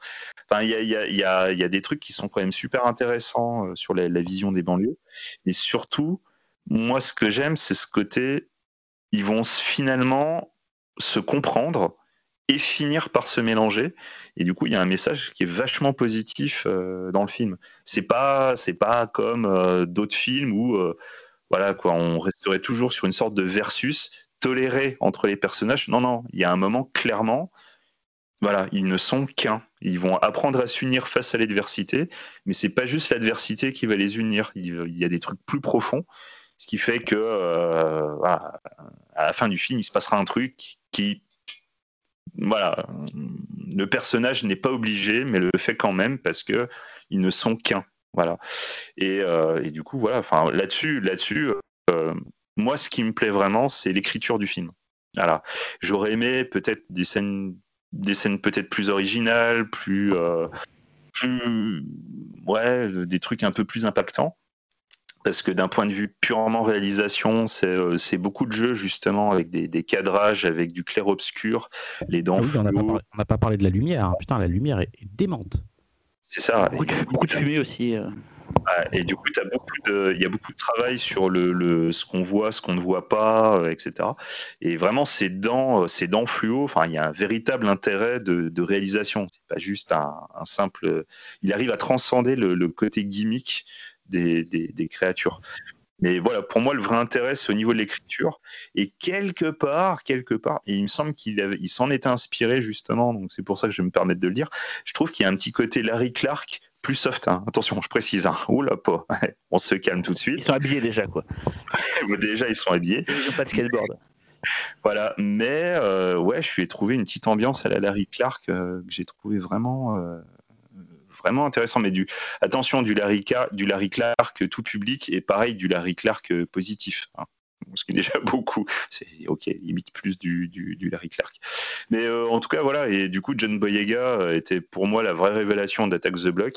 Euh, super acteur. Enfin, regardez Détroit, vous allez voir à quel point euh, c'est, euh, il est vraiment mais topissime. c'est vraiment dommage ce qui s'est passé pour lui pour Star Wars. C'est, je suis vraiment triste pour lui. Le, le... parce que j'ai pas suivi moi. Ah, en fait, le, premier film euh, mettait clairement en avant la, diversité des personnages. Euh, D'ailleurs, lui s'en est pris plein la gueule parce que du coup, il joue un Stormtrooper noir. Donc, il s'en est vraiment pris plein la gueule. Euh, le mec, il a eu, je trouve qu'il a super bien réagi aux critiques et tout. Il est, sans, être trop rentre dedans, il a été vraiment droit dans ses baskets. C'est genre balèque et tout, j'y vais. Et bon, le film, le, voilà quoi, le Star Wars, euh, le premier Star, Star, Wars, il est mauvais, mais il y avait, il y avait quelque chose au moins, tu vois. Il y avait, il amenait quelque chose en plus. Et c'est vrai que dans le 2 et le 3, et d'ailleurs il s'en est plein par la suite, euh, ils ont clairement atténué euh, tous les personnages noirs et asiatiques euh, du film. La, la, la, mécanicienne de ciel est quasiment plus. En fait, en gros, dans le, dans le premier film. Place, ils mettent en place une intrigue qui, qui, voilà. qui oublient complètement parce que. Enfin, c'est un truc de soulèvement de. C'est limite un soulèvement d'esclavage, l'esclavagisme. C'est ça, ouais. Mais dans le premier film, c'est un des héros principaux du film, et clairement, dans les deux et trois, il est à la limite du faire valoir. C'est un figurant, en fait. ouais, c'est un figurant à la fin, quoi. Donc euh, voilà, il en est beaucoup plein. Bon, après, enfin, euh, voilà, il continue son petit bonhomme de chemin, et euh, là, il est sur le prochain euh, Jérémy Saulnier, donc le réalisateur de Green Room. Euh, je pense que ce sera, ce sera super intéressant. Enfin, pareil. Plus intéressant que Star Wars tout de suite. Ah, oui. bah, c'est autre chose. Voilà quoi. Mais du coup, ouais, Attack the Block, euh, voilà quoi, c'est, ça reste un film cool. Voilà, pour moi, c'est pas un grand film, c'est un film vraiment cool. C'est, un plaisir de le regarder. Vous allez voir, c'est bien écrit, bien joué. Voilà, c'est, fun, ça se regarde sans déplaisir, c'est rapide et tout. Franchement, c'est. Mettez, mettez le son fort.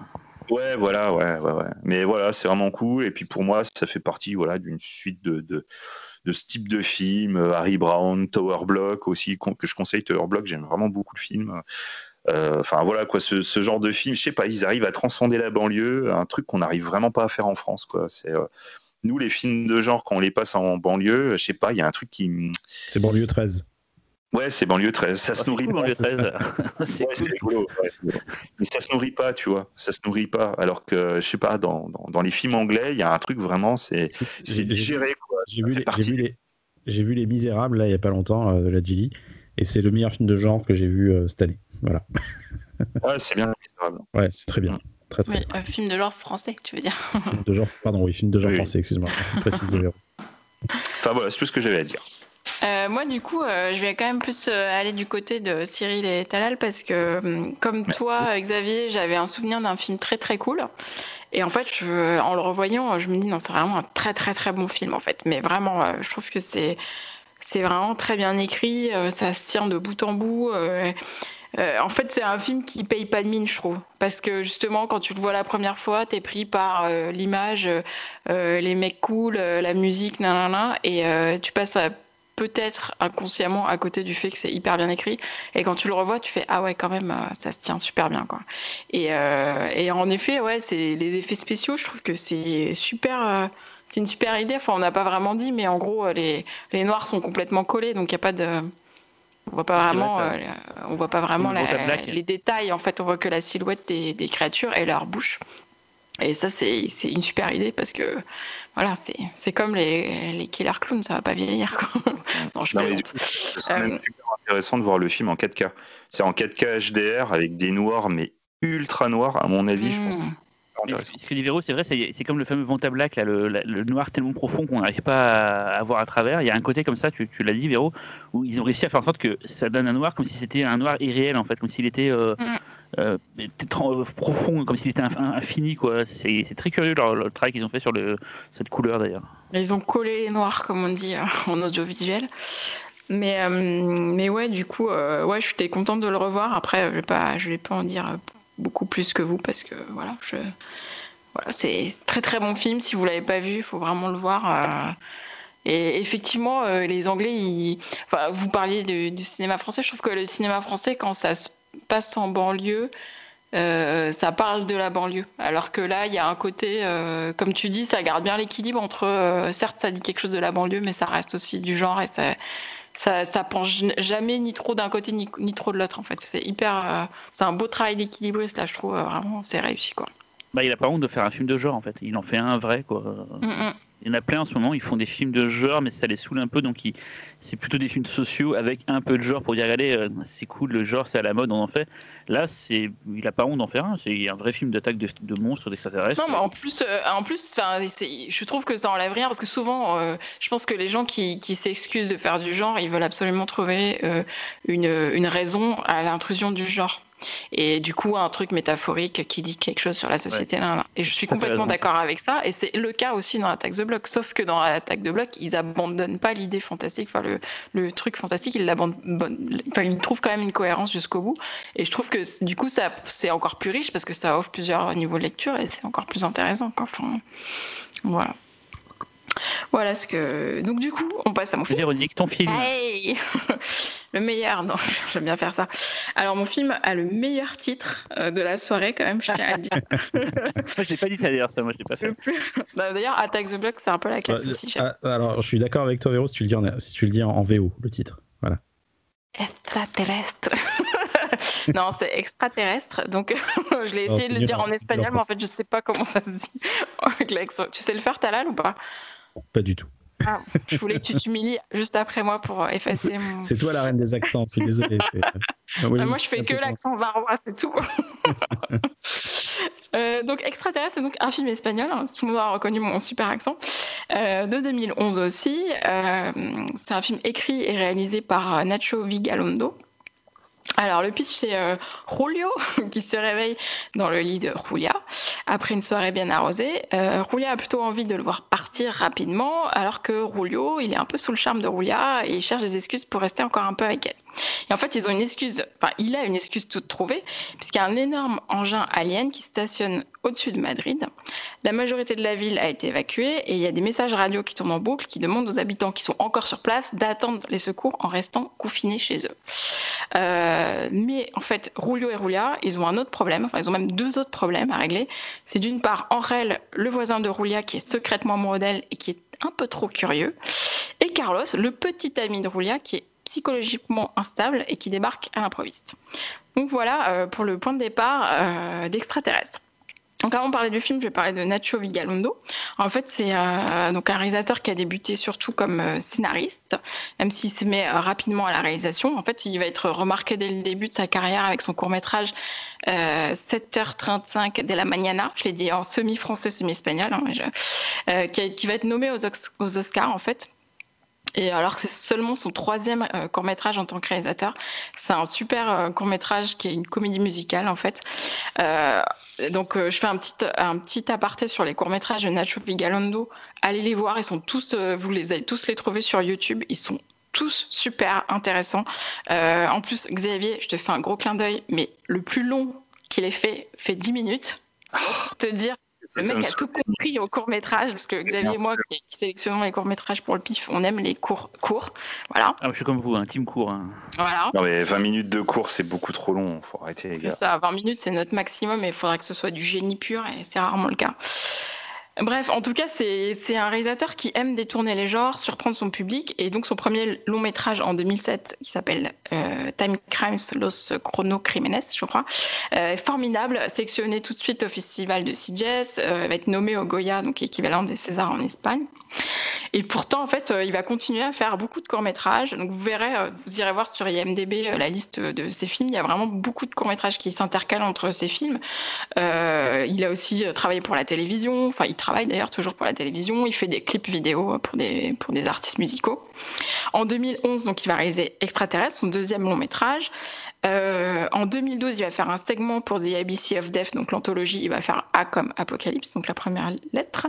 En 2014, son troisième long métrage 2014. Euh, 2014, son long métrage Open Windows, troisième long métrage. Ensuite, un segment pour VHS Viral, qui est aussi une anthologie, donc c'est le deuxième euh, après VHS.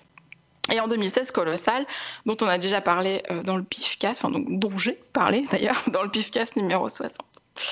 Euh, donc du coup, j'aime vraiment beaucoup ce, ce réalisateur. Donc j'ai notamment un attachement spécial donc extraterrestre puisque euh, ça a été projeté, projeté euh, lors du tout premier PIF, n'est-ce pas Cyril, en 2011. Euh, donc c'était la première édition du PIF. ouais, en compétition. Je comprends pas pourquoi il n'a pas gagné d'ailleurs, mais bon bref. Alors, il y avait, il y avait, il y avait d'autres super films cette année-là d'ailleurs. Euh, et en fait, dans Extraterrestre, on va retrouver euh, ce mélange des genres euh, qui est propre à Vigalondo. Donc, c'est vraiment ce plaisir à surprendre son spectateur en prenant à, rebours ses attentes. Donc là, par exemple, il, ça va être certes une histoire d'invasion extraterrestre, donc de science-fiction, mais il va mélanger ça avec de la comédie romantique. Et son point de départ, en fait, donc il le dit dans plusieurs interviews, c'était vraiment de parler d'une faire un film d'invasion extraterrestre, mais du point de vue des gens qui ne sont pas au cœur de l'action. Donc vraiment tout l'inverse du Attack the Block, on va dire. Euh, mais vraiment les gens qui, suivent ça de loin, c'est-à-dire quasiment 99% des gens, puisqu'en général, l'action, le combat, etc., ça concerne vraiment très peu de gens euh, dans le monde. Euh, et en fait, ce qui se passe, c'est que, bah, ok, il y a une invasion extraterrestre, mais en même temps, l'être humain reste un être humain, et donc quoi qu'il arrive, il va vivre des drames, même si c'est pas à la même échelle en fait. en fait, il a commencé Vigalondo à esquisser cette idée dans un court métrage en 2007 qui s'appelle Domingo.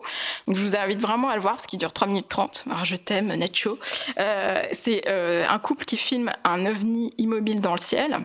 Donc en fait, on voit vraiment que, euh, que la soucoupe volante dans le ciel. Et en fait, en off, on va entendre euh, le mec et la nana s'engueuler parce qu'en fait, le mec a utilisé la cassette de leurs dernières vacances pour filmer l'OVNI. Et du coup, c'est hyper, euh, hyper réussi en 3 minutes 30. non, mais c'est super marrant. Et, et, en même temps, ça, enfin, voilà, en 3 minutes 30, il arrive à raconter un truc. Et, enfin, franchement, il est, il est trop fort. Donc c'est plutôt l'histoire, euh, raconter une histoire auteur d'homme, toujours qui intéresse Vigalondo, c'est aussi un des points communs euh, à tous ces films. Et du coup, bah là, on va avoir que cinq personnages en tout et pour tout, et encore cinq, c'est parce que je compte euh, un personnage vraiment annexe. Et ils sont tous super bien écrits, tous très bien caractérisés, ils ont tous plein de défauts, ils sont imparfaits ils vont tous se mentir les uns aux autres. C'est aussi ce qui fait le sel du film, je trouve. C'est euh, l'imbrication des mensonges, les, des mensonges les uns aux autres. Euh, voilà, c'est vraiment savoureux.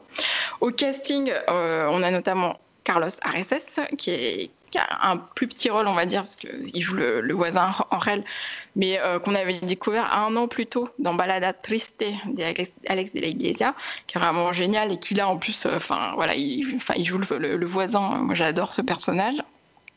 Et les autres sont aussi super bons et on les retrouve tous dans Open Windows parce qu'en fait, Ligalondo, il entretient aussi une espèce de troupe de euh, comédiens et techniciens qui le suivent au, fil de ses courts-métrages et longs-métrages. Donc ça, c'est aussi intéressant. Et Vigalondo, il n'oublie pas quand même. Donc là, du coup, c'est tout ce côté euh, comédie et comédie romantique avec euh, tout le développement de ces personnages, du jeu, en fait, un, côté un peu vaudeville entre les personnages, etc.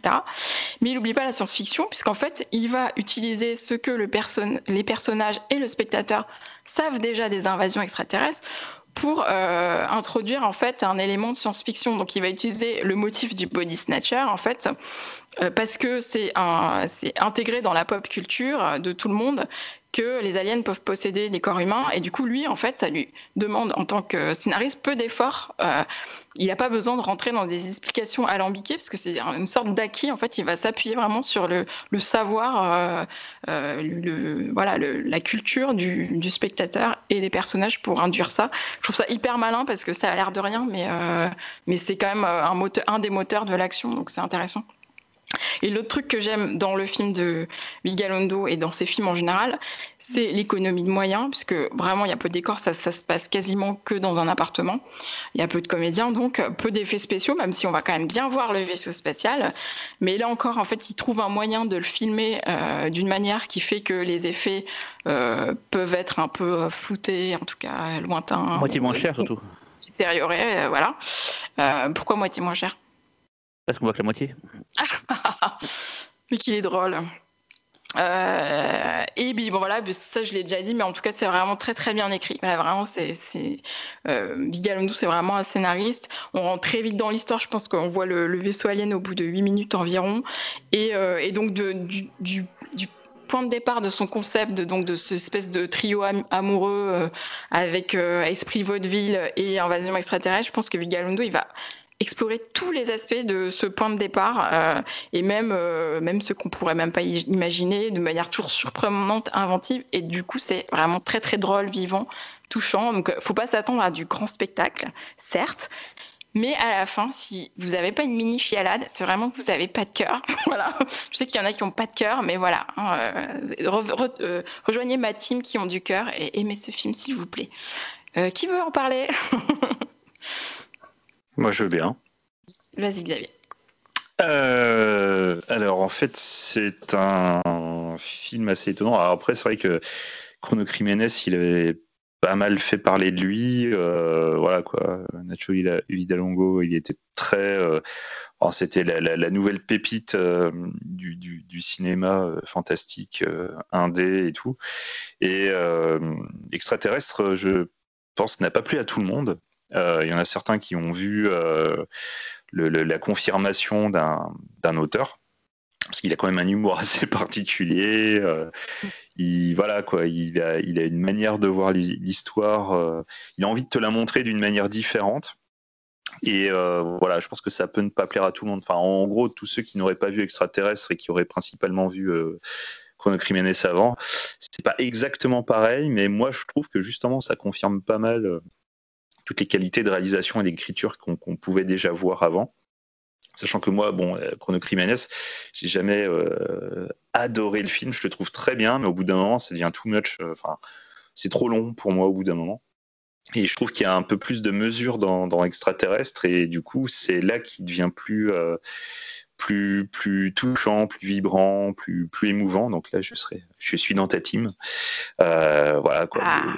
Euh, hein, à la fin du film, fait toujours son petit effet. Hein, ça, c'est voilà. Tous les acteurs, enfin bon, qui sont particulièrement nombreux. Ils sont quatre, enfin cinq, pardon. Ils sont cinq. Euh, voilà, ils sont tous absolument géniaux. surtout Increl, qui est voilà quoi, il est génial voilà, il y a surtout une scène, mais j'ai beau la connaître et tout, ça me fait mais tellement mourir de rire. tennis oui. elle marche toujours, elle marche toujours celle-là. Ah mais je, mais j'en pleure de rire à chaque fois. C'est génial, quoi. C'est absolument génial. Mais euh, voilà, en même temps, enfin, pour moi, c'est de l'écriture un peu. Euh, je trouve que c'est de l'écriture parfaite parce que c'est à la fois un vrai film de SF, euh, mais en même temps, ça oublie jamais d'être humain, ça oublie jamais d'être beau, et surtout, le côté euh, vraiment malin, c'est de comprendre pourquoi le film s'appelle vraiment extraterrestre et c'est pas pour la raison euh, à laquelle vous pensez quand vous regardez le film. Et franchement, tu es devant et tu fais. Enfin, quand tu comprends pourquoi ça s'appelle extraterrestre, c'est juste, c'est du génie, quoi. Pour moi, c'est vraiment du génie pur. C'est à la fois du génie et c'est ça montre à quel point le mec, il est d'une empathie forte. Enfin, Bon, ça vous parle pas si ce que je vous dis là, si vous n'avez pas vu le film, mais quand vous avez vu le film, réfléchissez à pourquoi ça s'appelle comme ça, surtout pour un personnage, et, euh, du coup, vous allez comprendre en fait euh, tout, le, tout, le sens du film euh, profond. Et c'est vraiment ce qu'on fait sa, très grande force. Enfin, pour moi, Extraterrestre, c'est vraiment de c'est vraiment un de ses meilleurs films. Hein. Vraiment, j'ai beau, j'ai beau réfléchir. Non, franchement, pour moi, ces deux meilleurs, je pense que c'est Extraterrestre et Colossal, qui sont euh, du coup bah, ces deux plus, euh, plus touchants et les plus proches en fait de l'humain. Alors après, c'est peut-être une question de goût, on est entièrement d'accord. D'ailleurs, il y a des similitudes dans le triangle hein. amoureux et tout. Bien sûr. Euh, ah, il y a beaucoup de similitudes dans, dans, les rapports entre les personnages, qui sont du coup plus poussés dans Colossal, mais c'est vraiment intéressant de voir les deux. Et autant, bon, Time Crime, c'est bien attention, hein, parce que je suis un peu défoncé, mais ça reste bien quand même, Time Cram. Mais euh, voilà, quoi, c'est tellement. Enfin, les trois films sont tellement au-dessus d'Open Windows qu'il y, a un gros pétard mouillé à mes yeux. Mais euh, bon, voilà. Euh, caméra, on voit que les, par les écrans, machin et tout. Ouais, voilà. Film concept, Open Windows. Bah, film concept, tentative mal, de faire un, film de malin, mais ça, ça tient pas la durée, quoi. C'est ça, ça marche, ça marche 30 minutes. Pendant 30 minutes, t'es dedans et tu fais, ah oui, putain, c'est cool mais ça va pas au-delà du, concept. justement, je pense que Bigalando il continue de faire des cours parce que c'est un format qui lui convient vachement bien, parce qu'il aime bien, tester des concepts. Donc effectivement, des fois, il y a des trucs qui doivent pas passer en long, quoi. sur c'est un des meilleurs d'ailleurs de la sélection. Hein. c'est le premier, comme tu dis. Et en plus, c'était un des meilleurs, euh, respectivement, c'est un des meilleurs du, des, 26. 24, mm. ouais, non, 24. Mm. Mais voilà, en tout cas, euh, pour moi, c'est ce que j'aime chez lui, c'est son côté humain, et j'espère qu'il va continuer à faire du film de genre euh, humain euh, et qui parle de l'homme. Et c'est voilà, pour moi, c'est il est vraiment doué là-dedans. Il a une vraie finesse d'écriture, c'est dommage de passer à côté. Enfin, en tout cas, si vous avez vu Colossal et que vous avez aimé Colossal, putain, mais extraterrestre, c'est tellement, c'est tellement du caviar que franchement, ils y sans problème. Mais d'ailleurs, Xavier, j'ai pensé à toi en regardant un court métrage s'appelle Codigo 7, donc euh, code 7. Mhm. Et je pense que ça te plairait. ok, bah, je vais me faire un plaisir de le mater. Ouais, euh, Cyril? Yes, euh, du coup, moi, moi, j'aime beaucoup le Chronique Jiménez, hein, même si c'est un exercice de euh, scénaristique, donc c'est un, film de voyage dans le temps, euh, et qui a l'intelligence d'être sur une très courte durée. Euh, du coup, ça fait que ça évite pas mal de problèmes des films de voyage dans le temps. Donc là, c'est un film voilà, très concept. Et effectivement, là, Extraterrestre, ça, ça ressemble plus à un, film plus posé, qui prend son temps, avec où les dialogues sont la, finesse et l'intérêt du film, on va dire. J'avais adoré le film quand je l'avais vu à justement festival de Sitges, euh, donc c'est d'ailleurs pour ça qu'on l'avait pris pour le pif. Là, en le revoyant, euh, ça a un peu moins bien marché. Peut-être parce que je connaissais déjà les, les ressorts comiques ou des choses comme ça et tout. Il y a des trucs qui marchent toujours. Hein. La, balle de tennis marche toujours, euh, la voiture, ça marche toujours. il, y a, des trucs comme ça qui, marchent toujours niveau gag. Mais c'est vrai que le côté vaudeville, porte qui claque, j'ai envie de dire, même si c'est méchant, m'a un peu moins, m'a un peu moins emballé cette fois-ci. Je sais sais pas comment l'expliquer. Pourtant, je sais que j'avais beaucoup aimé le film et je me retrouve dans les critiques que les gens faisaient à l'époque. Euh, en disant oui, si on n'adhère pas à l'humour, euh, ça devient un, peu pénible. Effectivement, euh, je sais pas pourquoi cette fois-ci j'étais peut-être mal luné et tout, ça m'a un peu moins fait marrer et effectivement j'ai senti plus le temps passer que, que, dans mes souvenirs. voilà, donc c'est peut-être un film aussi sur il faut avoir un bon, un bon état d'esprit pour le voir, j'imagine. ça doit aider quoi. Donc voilà, donc j'ai un peu moins bien aimé que la dernière fois, mais en tout cas, ça reste quand même, ouais, c'est bien écrit, c'est bien joué c'est plutôt beau visuellement. C'est pas, pas non plus euh, un film euh, visuellement splendide, mais ça se tient vraiment et tout quoi. Il y a plein de petites idées par-ci par-là, et, effectivement le voisin là, qui était génial dans Balade tristesse, qui encore une fois il a ce mélange de, de, stalker un peu bizarre, mais touchant, mais un peu flippant quand même, qui le rend vraiment intéressant. Voilà. Talal, je sais pas ce que tu veux dire sur le film? Je suis curieuse de euh, connaître ton avis, Talal. tu l'as déjà vu avant ou pas, toi? Non, non, je ne l'avais pas vu, justement. Euh, il est sorti chez nous ou pas, en France, en salle? Alors, il est bizarrement, en VOD, télé, en fait, il est, bah, il est chez, euh, dans le groupe Well Bunch, hein, le film, et, il n'est pas sorti officiellement dans une sortie physique en France, mais il est sur les plateformes de VOD, tu peux le trouver légalement et tout. Il y a, mais plein de façons de le voir, en fait. Il n'y a pas eu de salle, ok. Oui, de toute façon, en salle, ça aurait été peut-être compliqué, je sais pas. Euh, non, non, mais c'est vraiment chouette. J'ai trouvé que c'était un film très attachant. Euh, comme vous l'avez dit, euh, c'est un vaudeville, donc c'est pas plus qu'un vaudeville. Hein. Le, reste n'est que prétexte, on va dire. mais il s'en sert, effectivement, pour trouver des situations euh, des, se retrouver dans du comique de situation assez, assez sympa. Je, trouve que c'est un film attachant. Voilà, j'ai pas, euh, pas grand chose à dire. C'est pas un film qui m'a transcendé. C'est pas un film que je reverrai euh, souvent, je pense. Si je retombe dessus dans, dans 5 ans, je, prendrai du plaisir de le revoir. C'est bien porté par les comédiens et, et, la très charmante comédienne principale qui, voilà, qui m'a peut taper dans l'œil. Pour tout avouer. Je trouve qu'elle a un air à Alice Belaïdi, tu trouves pas ouais. Ça m'avait pas percuté à bah l'époque, mais là. C'est les yeux, non? Le regard, je trouve. Ouais, peut-être un truc, ouais. Ouais, et puis euh, non, non, mais après, je, je suis moins, euh, moins sensible à la fin parce que je la comprends pas en fait. C'est pas, pas, que je la comprends pas, euh, je comprends pas ce qui se passe. Je, je comprends pas pourquoi en fait. mais bon. Non, mais je, suis, je comprends. je, je, suis un petit peu comme toi. Oui, mais pas, non. C'est quand même triste. ouais, ouais. Mais du coup, ça m'a pas, ça m'a pas touché en fait. Je l'ai vu passer. Donc, euh, si tu veux, j'ai passé un très bon moment. J'ai passé une heure et demie euh, vraiment très sympa, un truc très charmant. Et, mais avec cette fin qui m'a pas satisfait. Donc, du coup, ça m'a fait un peu OK. Bon. Après, pour moi, c'est euh, un vrai premier film, quoi, dans le sens où il aurait fait ça avant Chrono Criminal. J'aurais dit, oh putain, vraiment cool, huis clos, enfin quasiment huis clos euh, idée simple, euh, comment détourner un principe pour, euh, pour détourner les budgets. J'imagine que les, les, producteurs doivent l'adorer, ce mec-là. Bon, peut-être pas pour Colossal, parce que j'imagine que c'est un plus gros budget, je l'ai pas vu encore, mais il est dans ma pile de, de Blu-ray. Je pense pas que ce soit si, un si gros budget non plus, Colossal. Mais... Ouais, ouais, bah, je, je, vois bien le, le, genre de film, en tout cas. Je... C'est un film indé, un Colossal. Hein, ouais, ouais, ouais, ouais, euh... Oui, c'est pas Godzilla, je, je, sais bien. Il y a Anataway dedans qui fait le côté un peu gros film, mais ça reste un, un film. Oui, oui, puis c'est comme euh, Elijah Wood dans Open Window, ils sont contents de, de, jouer avec, de tourner pour lui, quoi. Je, pense que c'est beaucoup ça. Puis bon, après, moi, il y a le côté coqueluche un peu de, de, espagnol. Euh, qui m'agace un peu chez ce personnage-là, mais c'est, il a un personnage en fait, c'est vraiment ça quoi, c'est sa façon de communiquer, ça c'est un grand communicant, un, un, peu un peu un showman, donc. Euh, mais il y a quelque chose de très, euh, c'est un héritage d'Alex Iglesias dans, dans son ton. Euh, on parlait tout à l'heure de, justement de, l'humour et de ses personnages très décalés, qui est très espagnol, mais, profondément Alex Iglesias, parce que quand tu prends mes chers voisins ou, ou son film avec les sorcières, les sorcières de Zagaramundi. C'est, tu retrouves ces personnages-là, cette galerie de personnages, même dans Balade que j'aime moins, mais c'est, c'est, c'est un peu grinçant, quoi. C'est un peu. Ouais, c'est ça, c'est grinçant, c'est, et c'est très, c'est devenu, c'est devenu très espagnol, mais c'est, j'ai l'impression que Iglesias, de la Iglesias a beaucoup. Alors peut-être que ça, ça, se faisait déjà avant dans, dans les comédies espagnoles locales, mais, euh, mais il, a, il a transformé ça différemment à l'Eglesias et je pense que c'est les, les, ce que fait Villa. J'arrive pas à prononcer son nom. Vigalondo. Vigalondo, à chaque fois je me trompe. Vigalondo, euh, c'est un héritage, mais un, héritage très, très maîtrisé. Donc, ouais, non, c'est cool. Je suis content d'avoir vu le film. Euh, ouais. Bon, est-ce que tu as un petit récap des supports ou pas à nous faire sur ces quatre films? Tout à fait. Bien sûr, je l'ai toujours sur moi. Euh, Goke euh, Body Snatchers from Hell et non pas BD Snatchers comme je l'écris. Euh, Peut-être en japonais, ça se prononce BD. Je sais pas, tu me, dis, tu me corrigeras, euh, Xavier. Pas du tout. D'accord. Euh, écoutez, bah, en tout cas en France, il n'y a pas. Il y a un Blu-ray japonais qui est un peu cher, mais vraiment avoir envie de le voir pour mettre 45 euros dessus.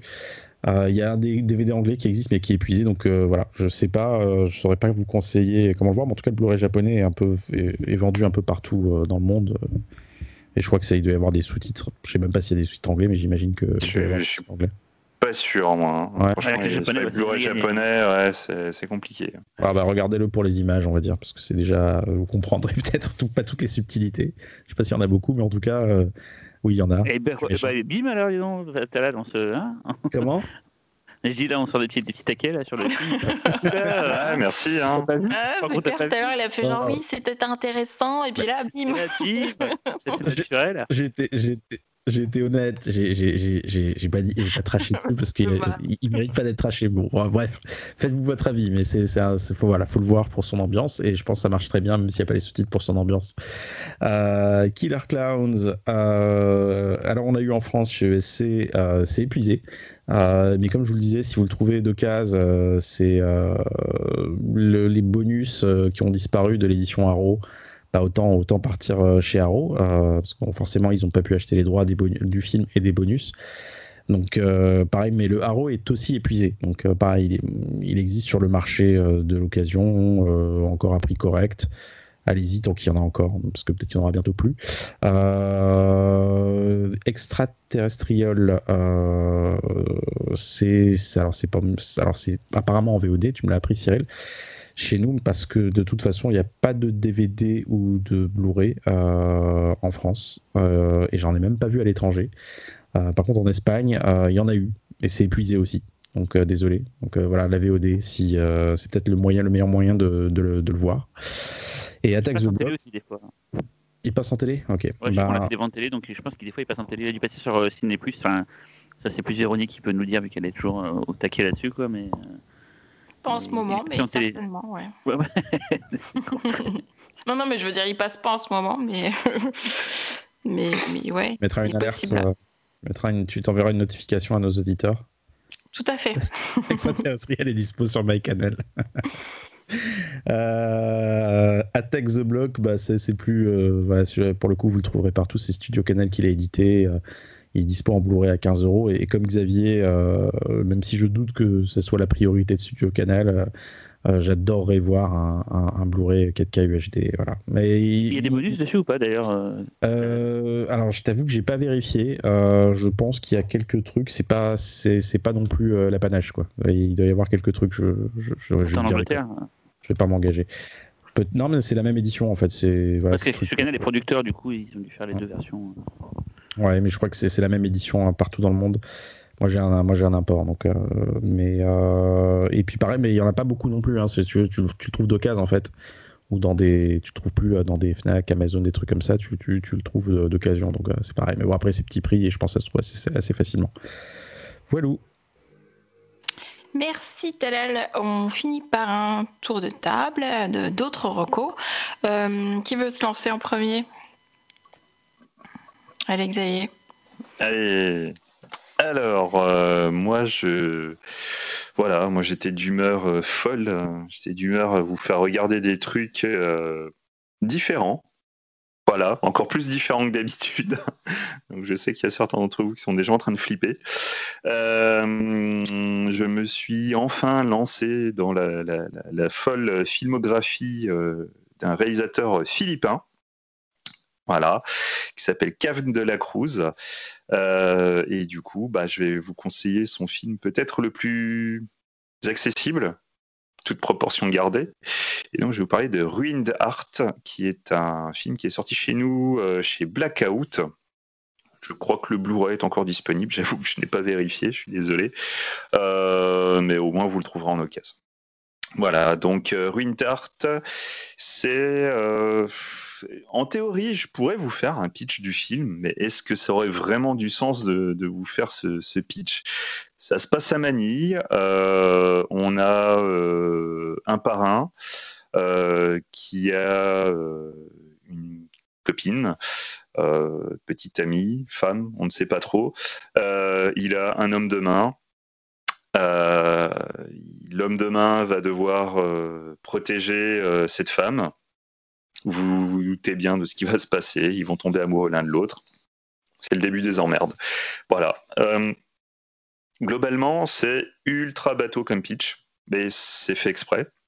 Parce que clairement, on n'est pas là pour euh, vous raconter texto une histoire. Et euh, on va justement se baser sur le fait que ce type d'histoire, vous savez très exactement ce qui va se passer pour, pour finalement vous montrer autre chose. C'est euh, d'apparence un film noir, euh, très classique au niveau de son histoire, entre guillemets, et pourtant vous allez voir un truc un film, un ovni, euh, donc un objet filmique non identifié, euh, qui va juste vous mettre sur les rotules.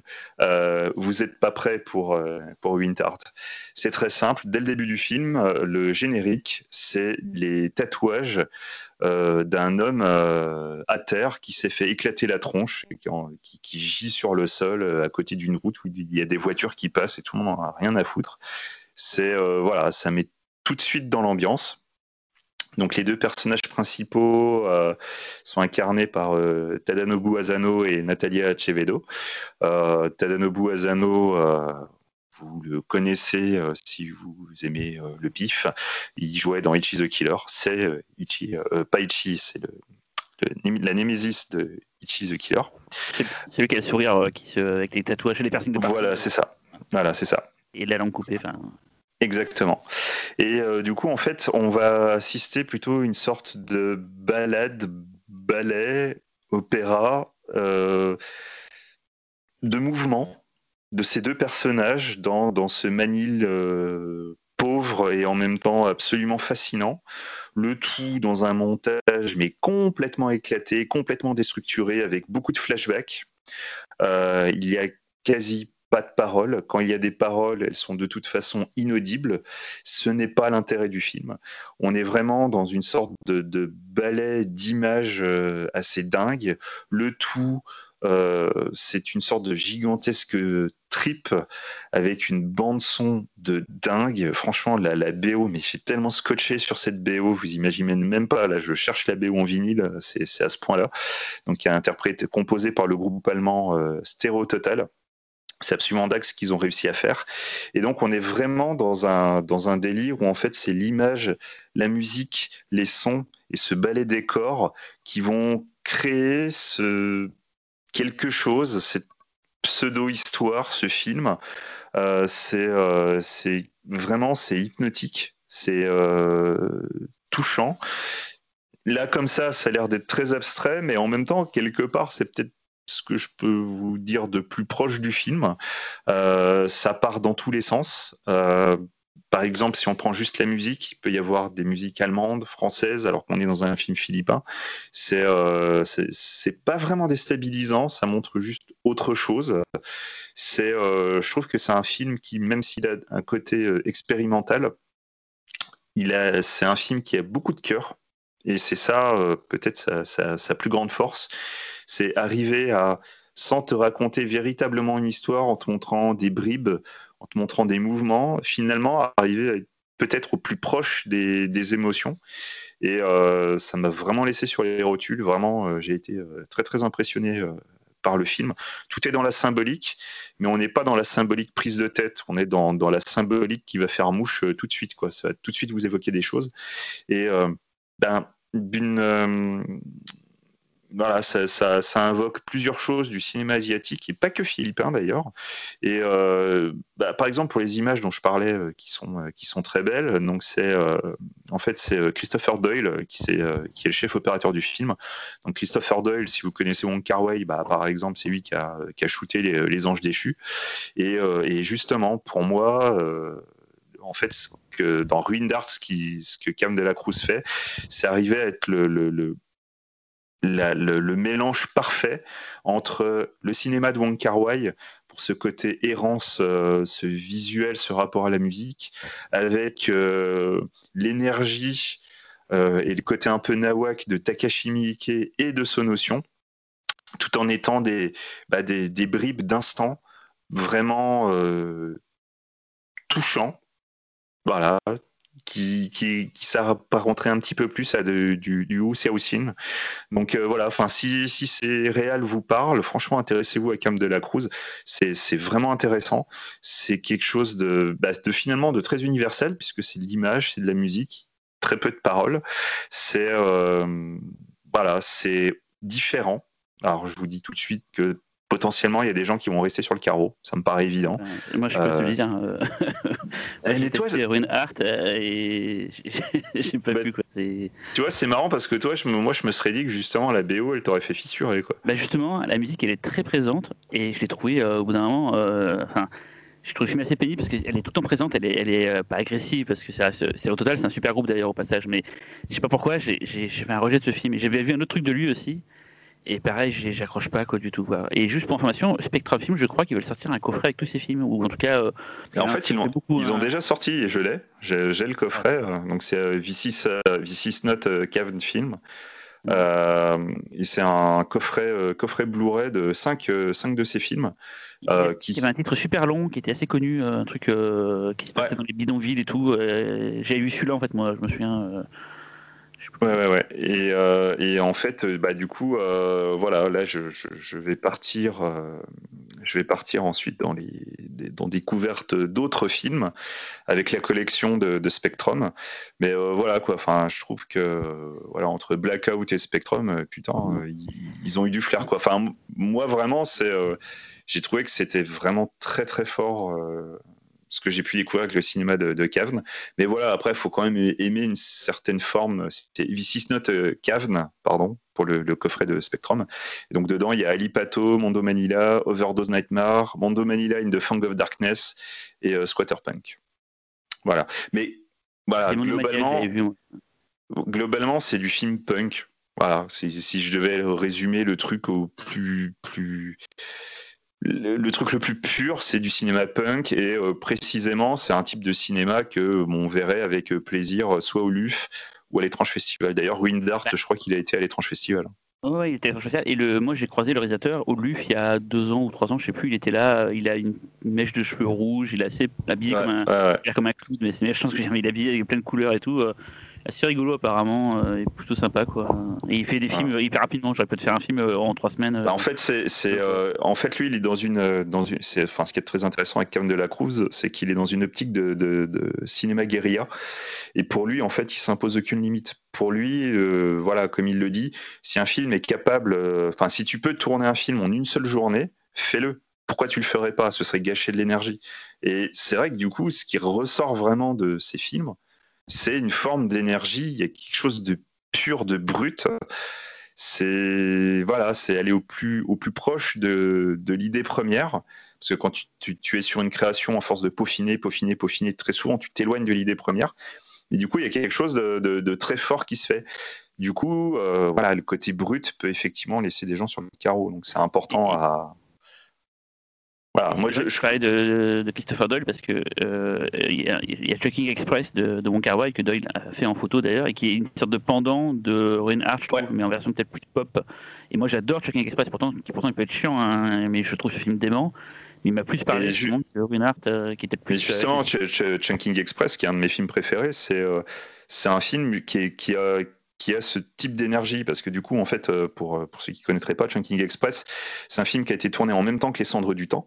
Et en fait, comme Les Cendres du Temps, euh, finalement, le budget était plus important que ce dont il avait besoin, il avait l'équipe, il avait les comédiens, bah, du coup, en fait, la journée, il tournait Les Cendres du Temps, et le soir, il, il continuait d'écrire le scénario à, même, à même le tournage, et il a créé son film comme ça, de nuit, et il a fait les deux films en même temps. Et Chunking Express, c'est un monument, quoi. C'est euh, absolument dingue. Ah ouais, mais totalement. Et du coup, il y a ce côté peut-être plus léché dans Chunking Express. C'est vrai qu'on est encore plus dans le côté guérilla avec euh, Windart, mais il y a un cœur qui est, qui est identique. Ça parle d'amour et, ça fait partie. Euh, pendant punk. Euh. Voilà, c'est ça fait partie de ces films où on, non seulement on te parle de l'amour, mais on, on, te le fait vraiment ressentir de manière brute et c'est, je trouve ça très fort. Enfin, après, je sais pas si Talal Véro, vous l'avez vu. Euh. Talal? Non, pas du tout. Et ta, reco alors? Euh, Marocco, donc c'est mon tour, ok. Euh, ben, je vais vous parler d'un jeu vidéo, voilà. Euh, et bien sûr, je n'ai pas imprimé la page, mais ce n'est pas grave. Ah si, je l'ai imprimé. Alors, je vais vous parler de euh, The Medium, euh, un jeu vidéo sorti euh, il y a tout juste un mois sur Xbox et PC. Donc désolé pour les autres. Je ne sais pas s'il est prévu dans d'autres sur d'autres supports, mais je ne crois pas je pense que c'est une exclusivité Microsoft en fait. Et c'est dommage pour ceux qui ne, pourront pas le tester parce que c'est une très bonne surprise. Alors c'est quoi? C'est un, un, un, jeu narratif euh, psychologique. Et, méfiez-vous des, des, publicités parce que le jeu a été vendu comme, euh, comme un survival horror dans la veine de Resident Evil. Non, pas du tout. Euh, c'est ce qu'on appelle dans l'industrie un double A déjà, donc c'est pas un gros jeu en fait, c'est un jeu euh, à budget intermédiaire. Euh, généralement, c'est des jeux qui coûtent à peu près entre 5 et les 10-15 millions. Euh, alors que des AAA coûtent plus dans les 30, 50, euh, au-delà. Voilà, euh, même bien au-delà pour les, GTA, les trucs comme ça, ça coûte dans les 200, 300, si je dis pas de conneries. Voilà. donc c'est vraiment un tout petit jeu polonais qui est très intéressant. C'est donc c'est la Blooper Team, c'est un studio à qui on doit déjà des jeux qui ont des, des excellents succès d'estime comme Layer of Fear 1 et 2 euh, The Observer et plus récemment Blair Witch. Donc c'est euh, ce qu'on appelle des walking simulators. Donc c'est des jeux généralement euh, où il y a le, gameplay est assez limité en fait. C'est beaucoup c'est des jeux très narratifs dans des environnements qui, qui, va beaucoup miser sur ces environnements et son ambiance. Et c'est le cas aussi de ce The Medium, même s'il est beaucoup plus axé gameplay. Euh, donc on incarne euh, une, une, jeune médium en fait qui, euh, a un pouvoir de, disons de, communiquer avec un monde parallèle. Depuis qu'elle est toute, petite en fait. Et, euh, en fait, le jeu commence au moment où son, père adoptif décède et, et, elle travaille dans une morgue. Voilà, avec son père, elle travaille avec son père. Donc elle va, elle va enterrer son père ce jour-là et, et elle reçoit un coup de fil mystérieux d'un certain Thomas euh, qui lui dit que, que qui sait pourquoi euh, elle a des pouvoirs, euh, qui, comprend qu'il a les réponses. Euh, et euh, qui l'invite à la rejoindre dans, un, dans un centre. En fait, c'est une sorte de, vieux centre touristique abandonné depuis quelques années parce que euh, c'était un endroit euh, très très euh, populaire, tout ça, qui marchait très bien. Et puis il y a eu un massacre un jour, puis ce centre a fermé. Et donc voilà, notre héroïne se retrouve à aller dans ce centre pour rencontrer ce mystérieux Thomas, sauf que bien sûr il n'est pas là tout de suite, il faut le chercher. Et, elle va, je vais pas en dire beaucoup plus, mais elle va s'apercevoir en fait qu'elle va pouvoir passer à travers son autre monde, utiliser son pouvoir pour aller plus loin euh, dans, dans, dans, les mystères de l'hôtel et essayer de comprendre euh, pourquoi son interlocuteur l'a appelé. Euh, c'est euh, vraiment, je ne sais pas si j'ai réussi à vous intriguer en tout cas, mais le jeu, quand vous y jouez, passez, on va dire, les, les 20 premières minutes où, où on se demande c'est du lard ou du cochon, ou l'animation, parce que voilà, comme je disais, c'est un budget intermédiaire. l'animation est très limitée, c'est pas spécialement ce qui se fait de plus beau, on va dire, Mais dès que la narration se déploie, le jeu prend une autre, une autre tournure et il devient vraiment beau. beau parce que, parce que les environnements sont beaux. D'ailleurs, ils sont immédiatement inspirés et, de, l'univers de, Vladislav Beksinski. Alors, je ne sais pas si j'ai bien prononcé son, son prénom. Donc, c'est un peintre polonais euh, qui, a, qui a retraduit, on va dire, euh, les horreurs du milieu du siècle dans ses peintures. Donc c'est un peu euh, pour résumer grossièrement un Giger polonais avec un, univers aussi frappé. Je vous encourage à aller sur internet, taper Beksinski, vous allez voir un peu ce qu'il a fait. je suis sûr que vous connaissez certaines de ses œuvres. Donc voilà, en fait, tout simplement, dès que le personnage principal passe l'autre dimension, il se retrouve complètement, il se retrouve propulsé dans un univers à la Beksinski en fait. Euh, mais qui est un univers parallèle donc de, cette, de ce centre, euh, cette plus ou moins hôtel centre euh, que, tu, que tu vas explorer dans le jeu. Donc c'est ce que fait, fait étonnant. L'histoire se passe dans les années 90, donc c'est la Pologne, on va dire.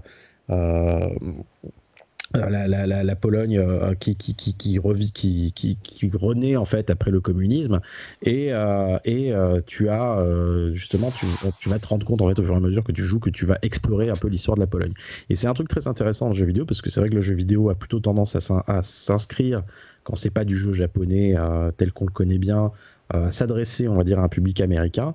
Et là, on commence à avoir des, jeunes studios qui, débarquent, qui vont parler euh, de, leur pays. Et c'est euh, un phénomène assez nouveau qui se fait de plus en plus. Et moi, je trouve ça assez rafraîchissant, même si c'est très froid. Hein, comme le cinéma polonais, le jeu vidéo polonais, on ressent encore aussi cette froideur. Bah voilà, il y a quelque chose d'intéressant qui s'en dégage. Je vais pas beaucoup en dire, mais il y a vraiment tout est tout est intimement lié à la Pologne. Voilà, qu'est-ce que je peux vous dire d'autre euh, de plus? Ben, C'est vraiment, alors je disais, c'est très old school. C'est euh, penser euh, les premiers Resident Evil avec une caméra sur rail, parfois une caméra fixe où tu, tu, tu fais évoluer ton personnage. Et là, ils, ils, jouent, ils en jouent très bien en fait.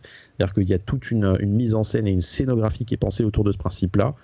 le jeu est vraiment dérangeant et, et, et, très flippant. Il y a un personnage qui s'appelle The Meow, qui est une sorte de monstre qui apparaît de temps en temps. Alors c'est pas, euh, encore une fois, c'est pas comme dans les Resident Evil. Euh, quoique si, ça peut faire penser un peu à, ce personnage de Resident Evil 2. Je, je sais plus comment il s'appelle, Mister. Euh, Mister X. Pyramide, Nemesis. Pyramide Nemesis. Oui, oui, comme Mister Nemesis, ou alors comme dans. Ou, ouais, effectivement, comme Pyramide Head dans Silent Hill. C'est une sorte de personnage qui te pourchasse, en fait. Mais mais il n'y a, pas il a pas de dimension action, en fait. Et le jeu est finalement très simple. C'est-à-dire que n'importe qui peut y jouer aussi. Euh, tu te perds pas dans des labyrinthes, tu vas ramasser les objets que tu dois trouver pour la narration tu vas y trouver sur ta route, mais c'est pas c'est pas ce qui est dérangeant parce que tu veux toujours en savoir plus sur ton histoire. Euh, et donc euh, justement le, personnage, le, monstre dont je parlais, est incarné par, euh, enfin c'est Troy Baker, donc le fameux doubleur très connu du jeu vidéo maintenant qui avait doublé, qui est connu pour Solid Snake, d'avoir doublé Solid Snake dans Metal Gear Solid, qui fait la voix de ce monstre-là. Il est, il est juste génial. donc voilà, je, je sais pas si je vous ai donné envie. Euh, je sais que ça peut être frustrant pour euh, ces histoires d'exclusivité, pour découvrir ces jeux, mais si vous avez un PC ou dégotez-vous un PC, euh, il faut qu'il soit un petit peu gourmand, parce que même si le jeu n'est pas spécialement beau graphiquement, il y a un truc technologique qui fait qu'il devait sortir uniquement dans cette nouvelle génération de consoles, c'est que le, jeu se passe en split screen. Pendant que le personnage se balade dans l'univers réel, il va se balader en même temps dans l'univers fantasmé, on va dire. Donc il y a un split screen et tu vas déplacer ton personnage dans, dans, dans, les, deux, euh, dans les deux écrans en même temps, en simultané. Euh, c'est aussi très intéressant et assez expérimental et ça marche plutôt bien. Voilà. et comme, je, comme l'œil du pif me manque un petit peu, j'en profite pour faire une mini reco. c'est la sortie Blu-ray de La Souris de Mouse Hunt de, de Gore Verbinski, film de 1997. Euh, avec Nathan Lane et Ellie Evans. C'est euh, le premier film de Gore Verbinski, euh, futur réalisateur des Pirates des Caraïbes. Le premier est un excellent film. De comment? Weatherman. The, the, Weatherman, exactement. bon, le Mexicain, c'est bon, c'est oubliable. Mais surtout The Ring, aussi pareil, j'assume. le ring, le ring de Verbinski est plus intéressant que le film de Nakata à mon goût. Non. Je le préfère. et tu as dit quoi aussi, Cyril?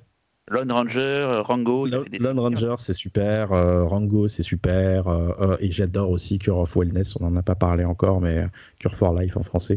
Enfin, en français. le titre français. donc c'est un, un, excellent réalisateur et c'est son premier film. c'est juste hilarant. C'est du Tex Avery en fait pendant 1h30. Euh, les deux comédiens sont à fond dedans. Ça commence, en fait, c'est ces deux frangins qui, euh, qui leur. Donc, qui... reco, attention, t'as la lente à l'œil. Hein. Ouais, ouais, ouais. Non mais j'ai plus, plus d'œil du pif, j'ai besoin de, pallier à ma frustration. euh... tu as raison, tu peux parler de film ici aussi. Tu, hein. tu nous fais une talale, t'inquiète pas. Euh, par contre, c'est plus court, euh, c'est plus court que, que, ton film, Xavier. euh, donc du coup, rapido, euh, c'est donc voilà, ces deux frangins qui héritent de l'usine de, de, leur père qui est décédé. C'est une usine qui fait du du merde du fil, voilà, tout simplement. Euh, et, euh, et, du coup, bah, euh, ils héritent aussi d'une maison, en fait, parce qu'ils sont quand même sur la paille. Et dans cette maison habite leur, ce qui sera leur plus grand némésis. En fait, c'est une petite souris qui va leur faire voir des, de toutes les couleurs. Et, et c'est vraiment, c'est du slapstick en fait pendant pendant une heure. Et c'est juste hilarant avec des, du comique de situation. Et cette petite souris qui est qui est, faite, qui est prise de vue avec des prises de vue réelles, donc il y a vraiment une vraie souris. Parfois il y a du CG. Euh, il me semble que parfois il y a de la stop motion. Euh, ça passe crème. On voit pas, on voit pas du tout les ruptures d'effets. Peut-être un petit moment, mais c'est, elle est super touchante cette souris. Elle est très très humanisée et, euh, les deux autres personnages sont, très attachants. Mais c'est hilarant. Je l'ai vu avec ma fille de 5 ans.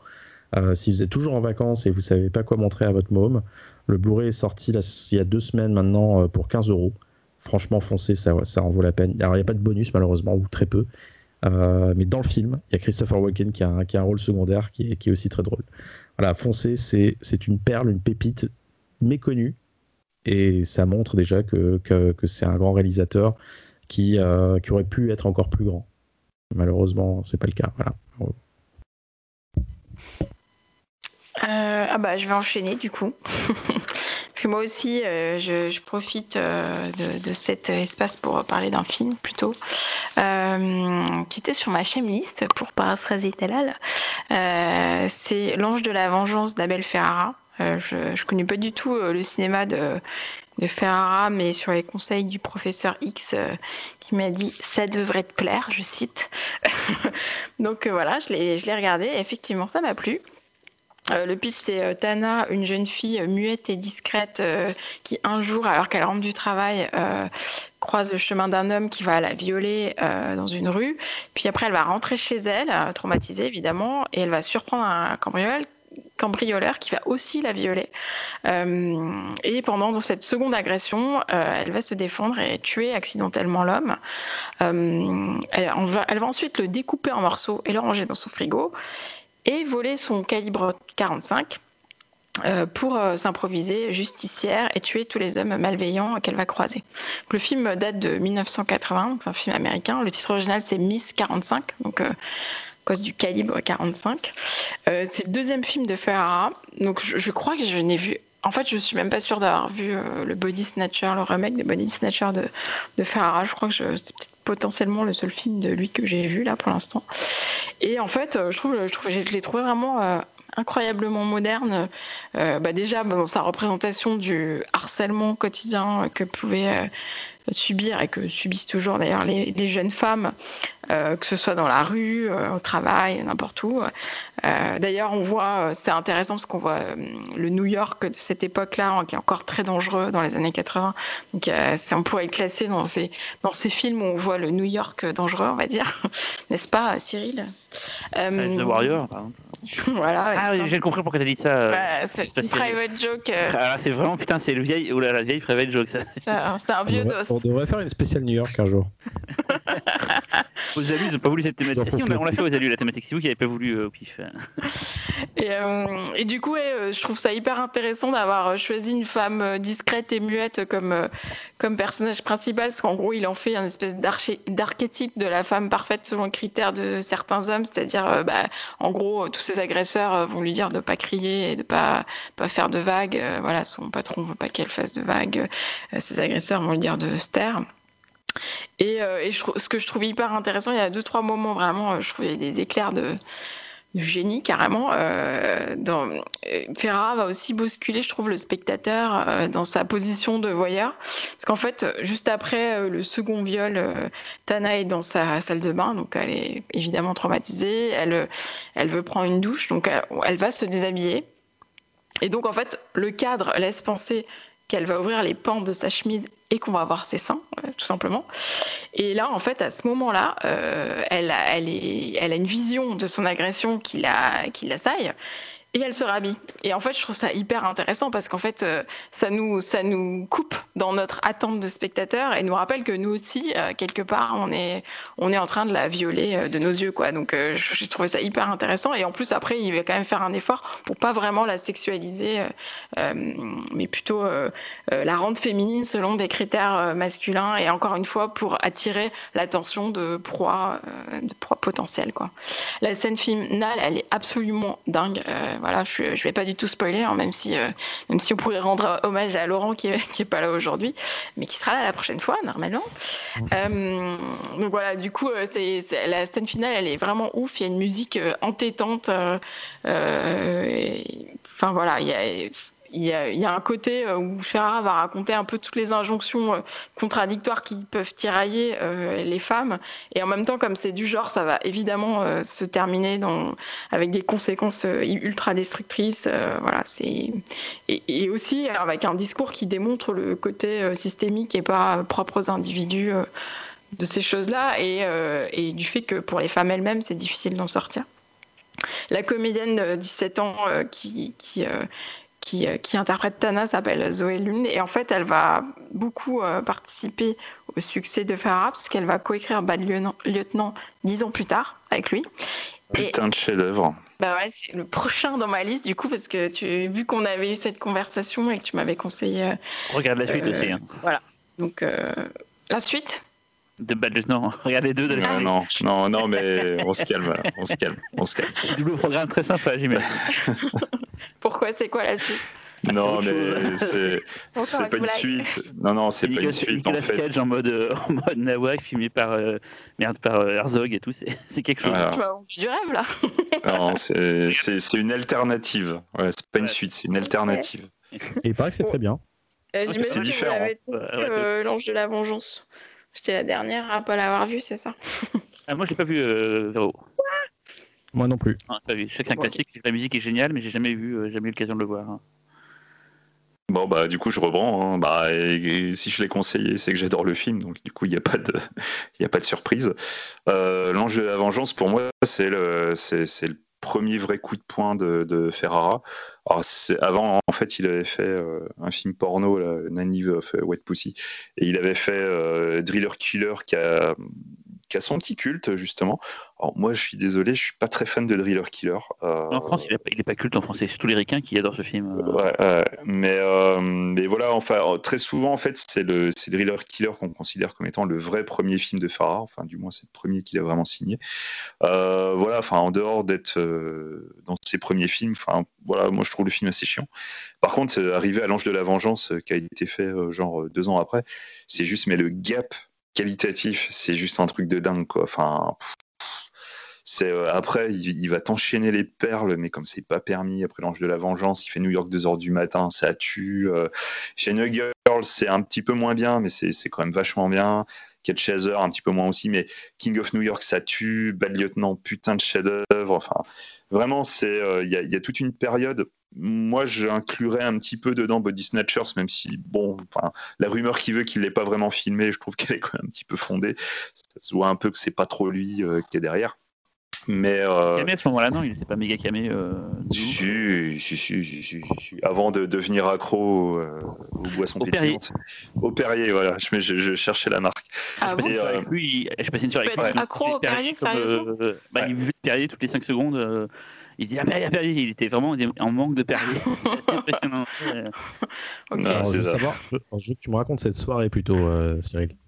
C'était pour la projection de 4h44 au, à, de Gaumont, Opéra, Capucine. Et on a fait un after après dans un bar. Et, comme disait Xavier, il était accro au Perrier, comme tu peux être accro à la, je sais pas, à la cigarette ou à la, coke, je sais pas trop quoi. Et il, enchaînait les bouteilles en mode euh, camé, quoi, mais avec du Perrier. Mais on est d'accord que le Perrier, c'est de l'eau avec des bulles Bah ouais, mais c'était une addiction par une autre. Donc il avait remplacé Un, un aspect addictif par un autre. Enfin, en tout cas, euh, du coup, tout ça pour vous dire qu'il y, a un- il y a un chouette coffret. Euh, je crois, je sais, je sais plus si c'est Carlotta. Je crois que c'est Carlotta. Euh, qui, euh, il y, a, il y a un coffret avec L'Ange de la Vengeance, New York 2h du matin et China Girl. Franchement, euh, chopez-vous ce coffret, euh, c'est super, quoi. C'est vraiment de la bombe. Et L'Ange de la Vengeance, si je t'ai conseillé à Véro, c'est que, en fait, L'Ange de la Vengeance, c'est tellement actuel. Enfin, c'est. Ouais. euh, Et ouais. C'est tellement actuel en tout sur le, le- le regard que les hommes ont sur les femmes, sur leur comportement et tout. Et Les hommes, un- euh, pas, pas les hommes, certains hommes. euh. non, tous les hommes. Et euh, si, si, si, tous les hommes, non, tous les hommes. non, non. Voilà. Et du coup, euh, c'est flippant de se dire qu'en 81, t'as ça et qu'à l'heure actuelle, t'as toujours la même chose. C'est euh, du coup, il, c'est- Enfin, il a, il, a, il a pris une patine particulière avec les années. Et euh, enfin, l'actrice principale, elle est dingue. Il y a un côté un peu crado euh, du New York, tu sais, qui fait un peu 42e rue. euh, donc c'est voilà, pour ceux qui aiment bien, forcément, la vengeance, c'est c'est un petit kiff, on va dire. La fin, elle tue, euh, bien évidemment. Enfin, vraiment, c'est euh, c'est vraiment un super film. Et surtout, une des particularités du, du film, et on n'en parle pas assez, c'est que très souvent, l'Ange de la Vengeance, on va le catégoriser dans le rap, et- le rap and revenge, ce qui est, à mes yeux, pas du tout le cas. C'est plutôt un rap and vigilante movie Ouais, qu'un rap and ouais. revenge. Mm. Parce qu'il y a un postulat qui va commencer comme le rap and revenge, sauf que derrière, c'est pas précisément ceux qui ont fait du mal, c'est c'est une idée qu'elle combat derrière. Et c'est dans ce combat de l'idée que là, par contre, on arrive dans une dimension vigilante et qui est du coup bah, beaucoup plus intéressante que bah, le rap and revenge d'exploitation. Et du coup, il arrive déjà, comme Véro le disait, ce côté, euh, il arrive à, à- à surpasser le côté exploitation qu'il y avait au sein même de- de- du, du concept du film pour arriver à créer un vrai truc social Mhm. qui, qui est toujours euh, pertinent euh, 40 ans après. C'est dingue. Mhm. Donc voilà, Ouais, matez-le. Quoi. bien. Ça te plairait, franchement, Cyril, tu devrais le voir, je pense. Ah, mais je sais que le film a- a- est vraiment mortel. Hein. C'est hyper court en plus, euh, c'est Ouais, ramassé. euh, La musique apparemment est culte et tout. Mm. Enfin, non, non, et j'ai j'ai fait des années que je veux le voir, c'est juste que j'ai pas eu l'occasion, mais ouais, il paraît que c'est vraiment euh, du bel ouvrage, comme on dit. quoi. Et ta reco, Cyril? Alors, euh, je vais parler, alors je le fais pas souvent, du coup, je me permets de le faire, de parler d'un jeu vidéo. hein. Et avant de parler de jeu vidéo, je vais juste remercier Talal et Jean-Philippe, qui est un, de- nos auditeurs, qui m'ont conseillé de, jouer à What Remains of Edith Finch. Euh, effectivement, ils avaient raison, et j'ai raison de ne pas m'enseigner sur ce jeu. C'est vraiment une expérience euh, au-delà du jeu. C'est un truc, comme tu as vécu quelque chose, comme tu le vois des fois dans certains films et tout, et ça m'a vraiment transporté pendant, pendant les 2-3 heures que le jeu se fait. Et c'est un truc, d'ailleurs, euh, Véro, je le conseille aussi, parce que c'est un truc euh, euh, qui dépasse le cadre d'un d'un jeu vidéo, tu vois, genre. Ouais, je, sais de, vraiment. je sais de quoi ça parle. Ouais, c'est ouf, mais c'est vraiment ouf. Hein, Mais Laurent en a parlé, il me semble. hein. ah ouais, alors on en a parlé, enfin, ils en ont déjà parlé plein de fois, et moi je me suis pris un peu en retard pour le faire. Et, voilà. Mais c'est pas ça dont je vais parler. Alors, je vais parler d'un jeu vidéo beaucoup plus euh, bas du front, dans le sens euh, beaucoup plus euh, jeu- ludique, on va dire, dans le sens, même si le Edith Finch est ludique aussi. hein. C'est euh, considéré comme le jeu le plus puissant, comme ils le disent dans, le- dans, dans la, dans la promo. Il s'appelle Paprium. C'est un, un jeu sorti l'année dernière, mais qui est sorti sur Mega Drive. Vous allez me dire, mais Cyril, la Mega Drive, c'est un- une console des années 90. On fait plus de jeux sur Mega Drive. Et il faut savoir qu'en fait, il y a toute une scène qui existe euh, depuis quelques années de personnes qui font des jeux pour des vieilles consoles en fait. Ils vont faire des jeux pour euh, l'Atari 2600, pour la NES, pour la Mega Drive. Et donc là, c'est un jeu Mega Drive du type Beat'em All euh, ou Beat'em Up comme ils disent les Américains. En gros, c'est les jeux à la Final Fight, à la Street of Rage, à la Double Dragon, où on va se balader euh, dans des décors et tabasser tout ce qui se présente à nous. Sauf que le jeu est d'une beauté hallucinante. C'est le plus beau jeu fait sur la Mega Drive. Il est même plus beau, et ça, ça va énerver euh, Talal, que certains jeux sortis récemment en indé euh, sur euh, des consoles récentes comme la PlayStation 4. Quelle mauvaise Euh, langue. Street of Rage 4 par exemple. Voilà. Donc le jeu est super beau, il est blindé d'idées. De... On sent que c'est des personnes qui, qui maîtrisent l'art du jeu vidéo, qui n'ont pas fait un jeu de fanboy dans le sens euh, on va avoir des codes euh, qu'on attendait de voir. Non, ils ont juste bien compris les mécaniques, ils les ont retranscrits à la perfection. Et c'est un des jeux les plus sympas à jouer que j'ai fait depuis des années. C'est notre ami euh, Monsieur Garcin qui me l'avait amené euh, dans un passage à Paris. On y a joué une soirée entière et, et j'ai fissuré, pour reprendre l'expression de Xavier. euh, sur ce jeu, je me suis dit. Et tu as bien raison. Vraiment, ouais, ouais, j'ai pété un cas. D'ailleurs, je, je harcèle ce pauvre monsieur Garcin depuis pour euh, parce que le jeu est compliqué à avoir. J'en parlerai après, mais il y a des histoires autour Qui de la chez de toi. ce jeu. Comment? Tu le harcèles pour qu'il revienne chez toi Non, limite. Mais en fait, voilà, donc c'est c'est euh, euh, un, jeu qui est très intelligent, très bien foutu, très très beau, qui, qui te prend la. Il y a plein de possibilités de le finir, il y a plein de trucs cachés. Enfin, c'est un jeu qui, qui était. Pour moi, c'est le meilleur jeu que j'ai joué en 2020. Euh, c'est c'est bizarre de se dire qu'un que j'ai joué à un jeu d'une console qui, qui n'existe plus, enfin qui n'est produit plus de jeu, mais c'est le meilleur jeu que j'ai joué en 2020, c'est ce jeu-là, quoi. Et pourquoi il y a, il y a toute une histoire sur ce jeu, c'est que c'est un jeu qui a été lancé un peu à la avant, avant la mode des crowdfunding, des Kickstarter et autres. Et il a été lancé euh, il y a plus de 8 ans, et en fait, euh, il y a eu une production un peu chaotique, des histoires euh, rocambolesques euh, et qui ont trouvé euh, leur écho que récemment, là en décembre 2020, les gens ont reçu leur jeu. Alors plein de gens pensaient ne plus l'avoir parce que pendant 8 ans ils n'ont pas eu de nouvelles, enfin ou très peu de nouvelles en tout cas. Et finalement le jeu est sorti, il a tenu toutes les promesses qu'il avait amené normalement et donc tout le monde s'est dit mais en fait ce jeu est une bombe pourquoi il s'est passé autant de problèmes? Donc là en ce moment il y a plein de dramas dans la, dans la scène du rétro gaming où en fait euh, euh, la créateur du jeu a fait une vidéo pour expliquer tout ce qui s'est passé, mais d'autres ne veulent pas entendre ces réponses-là. Enfin, il se passe plein de trucs en ce moment. Moi, tout ce que je veux, c'est que le jeu soit à nouveau à la vente, et il va bientôt être à la vente, mais le créateur a plein de problèmes avec PayPal, qui ont bloqué les fonds. Enfin, c'est une histoire vraiment. euh, on pourrait faire un film sur cette histoire tellement elle est, assez folle. Mais en tout cas, ce jeu est une bombe. Il n'est pas possible d'y jouer pour le moment parce que, enfin, à part ceux qui l'ont commandé à l'époque, parce que et pour moi, les ventes sont figées.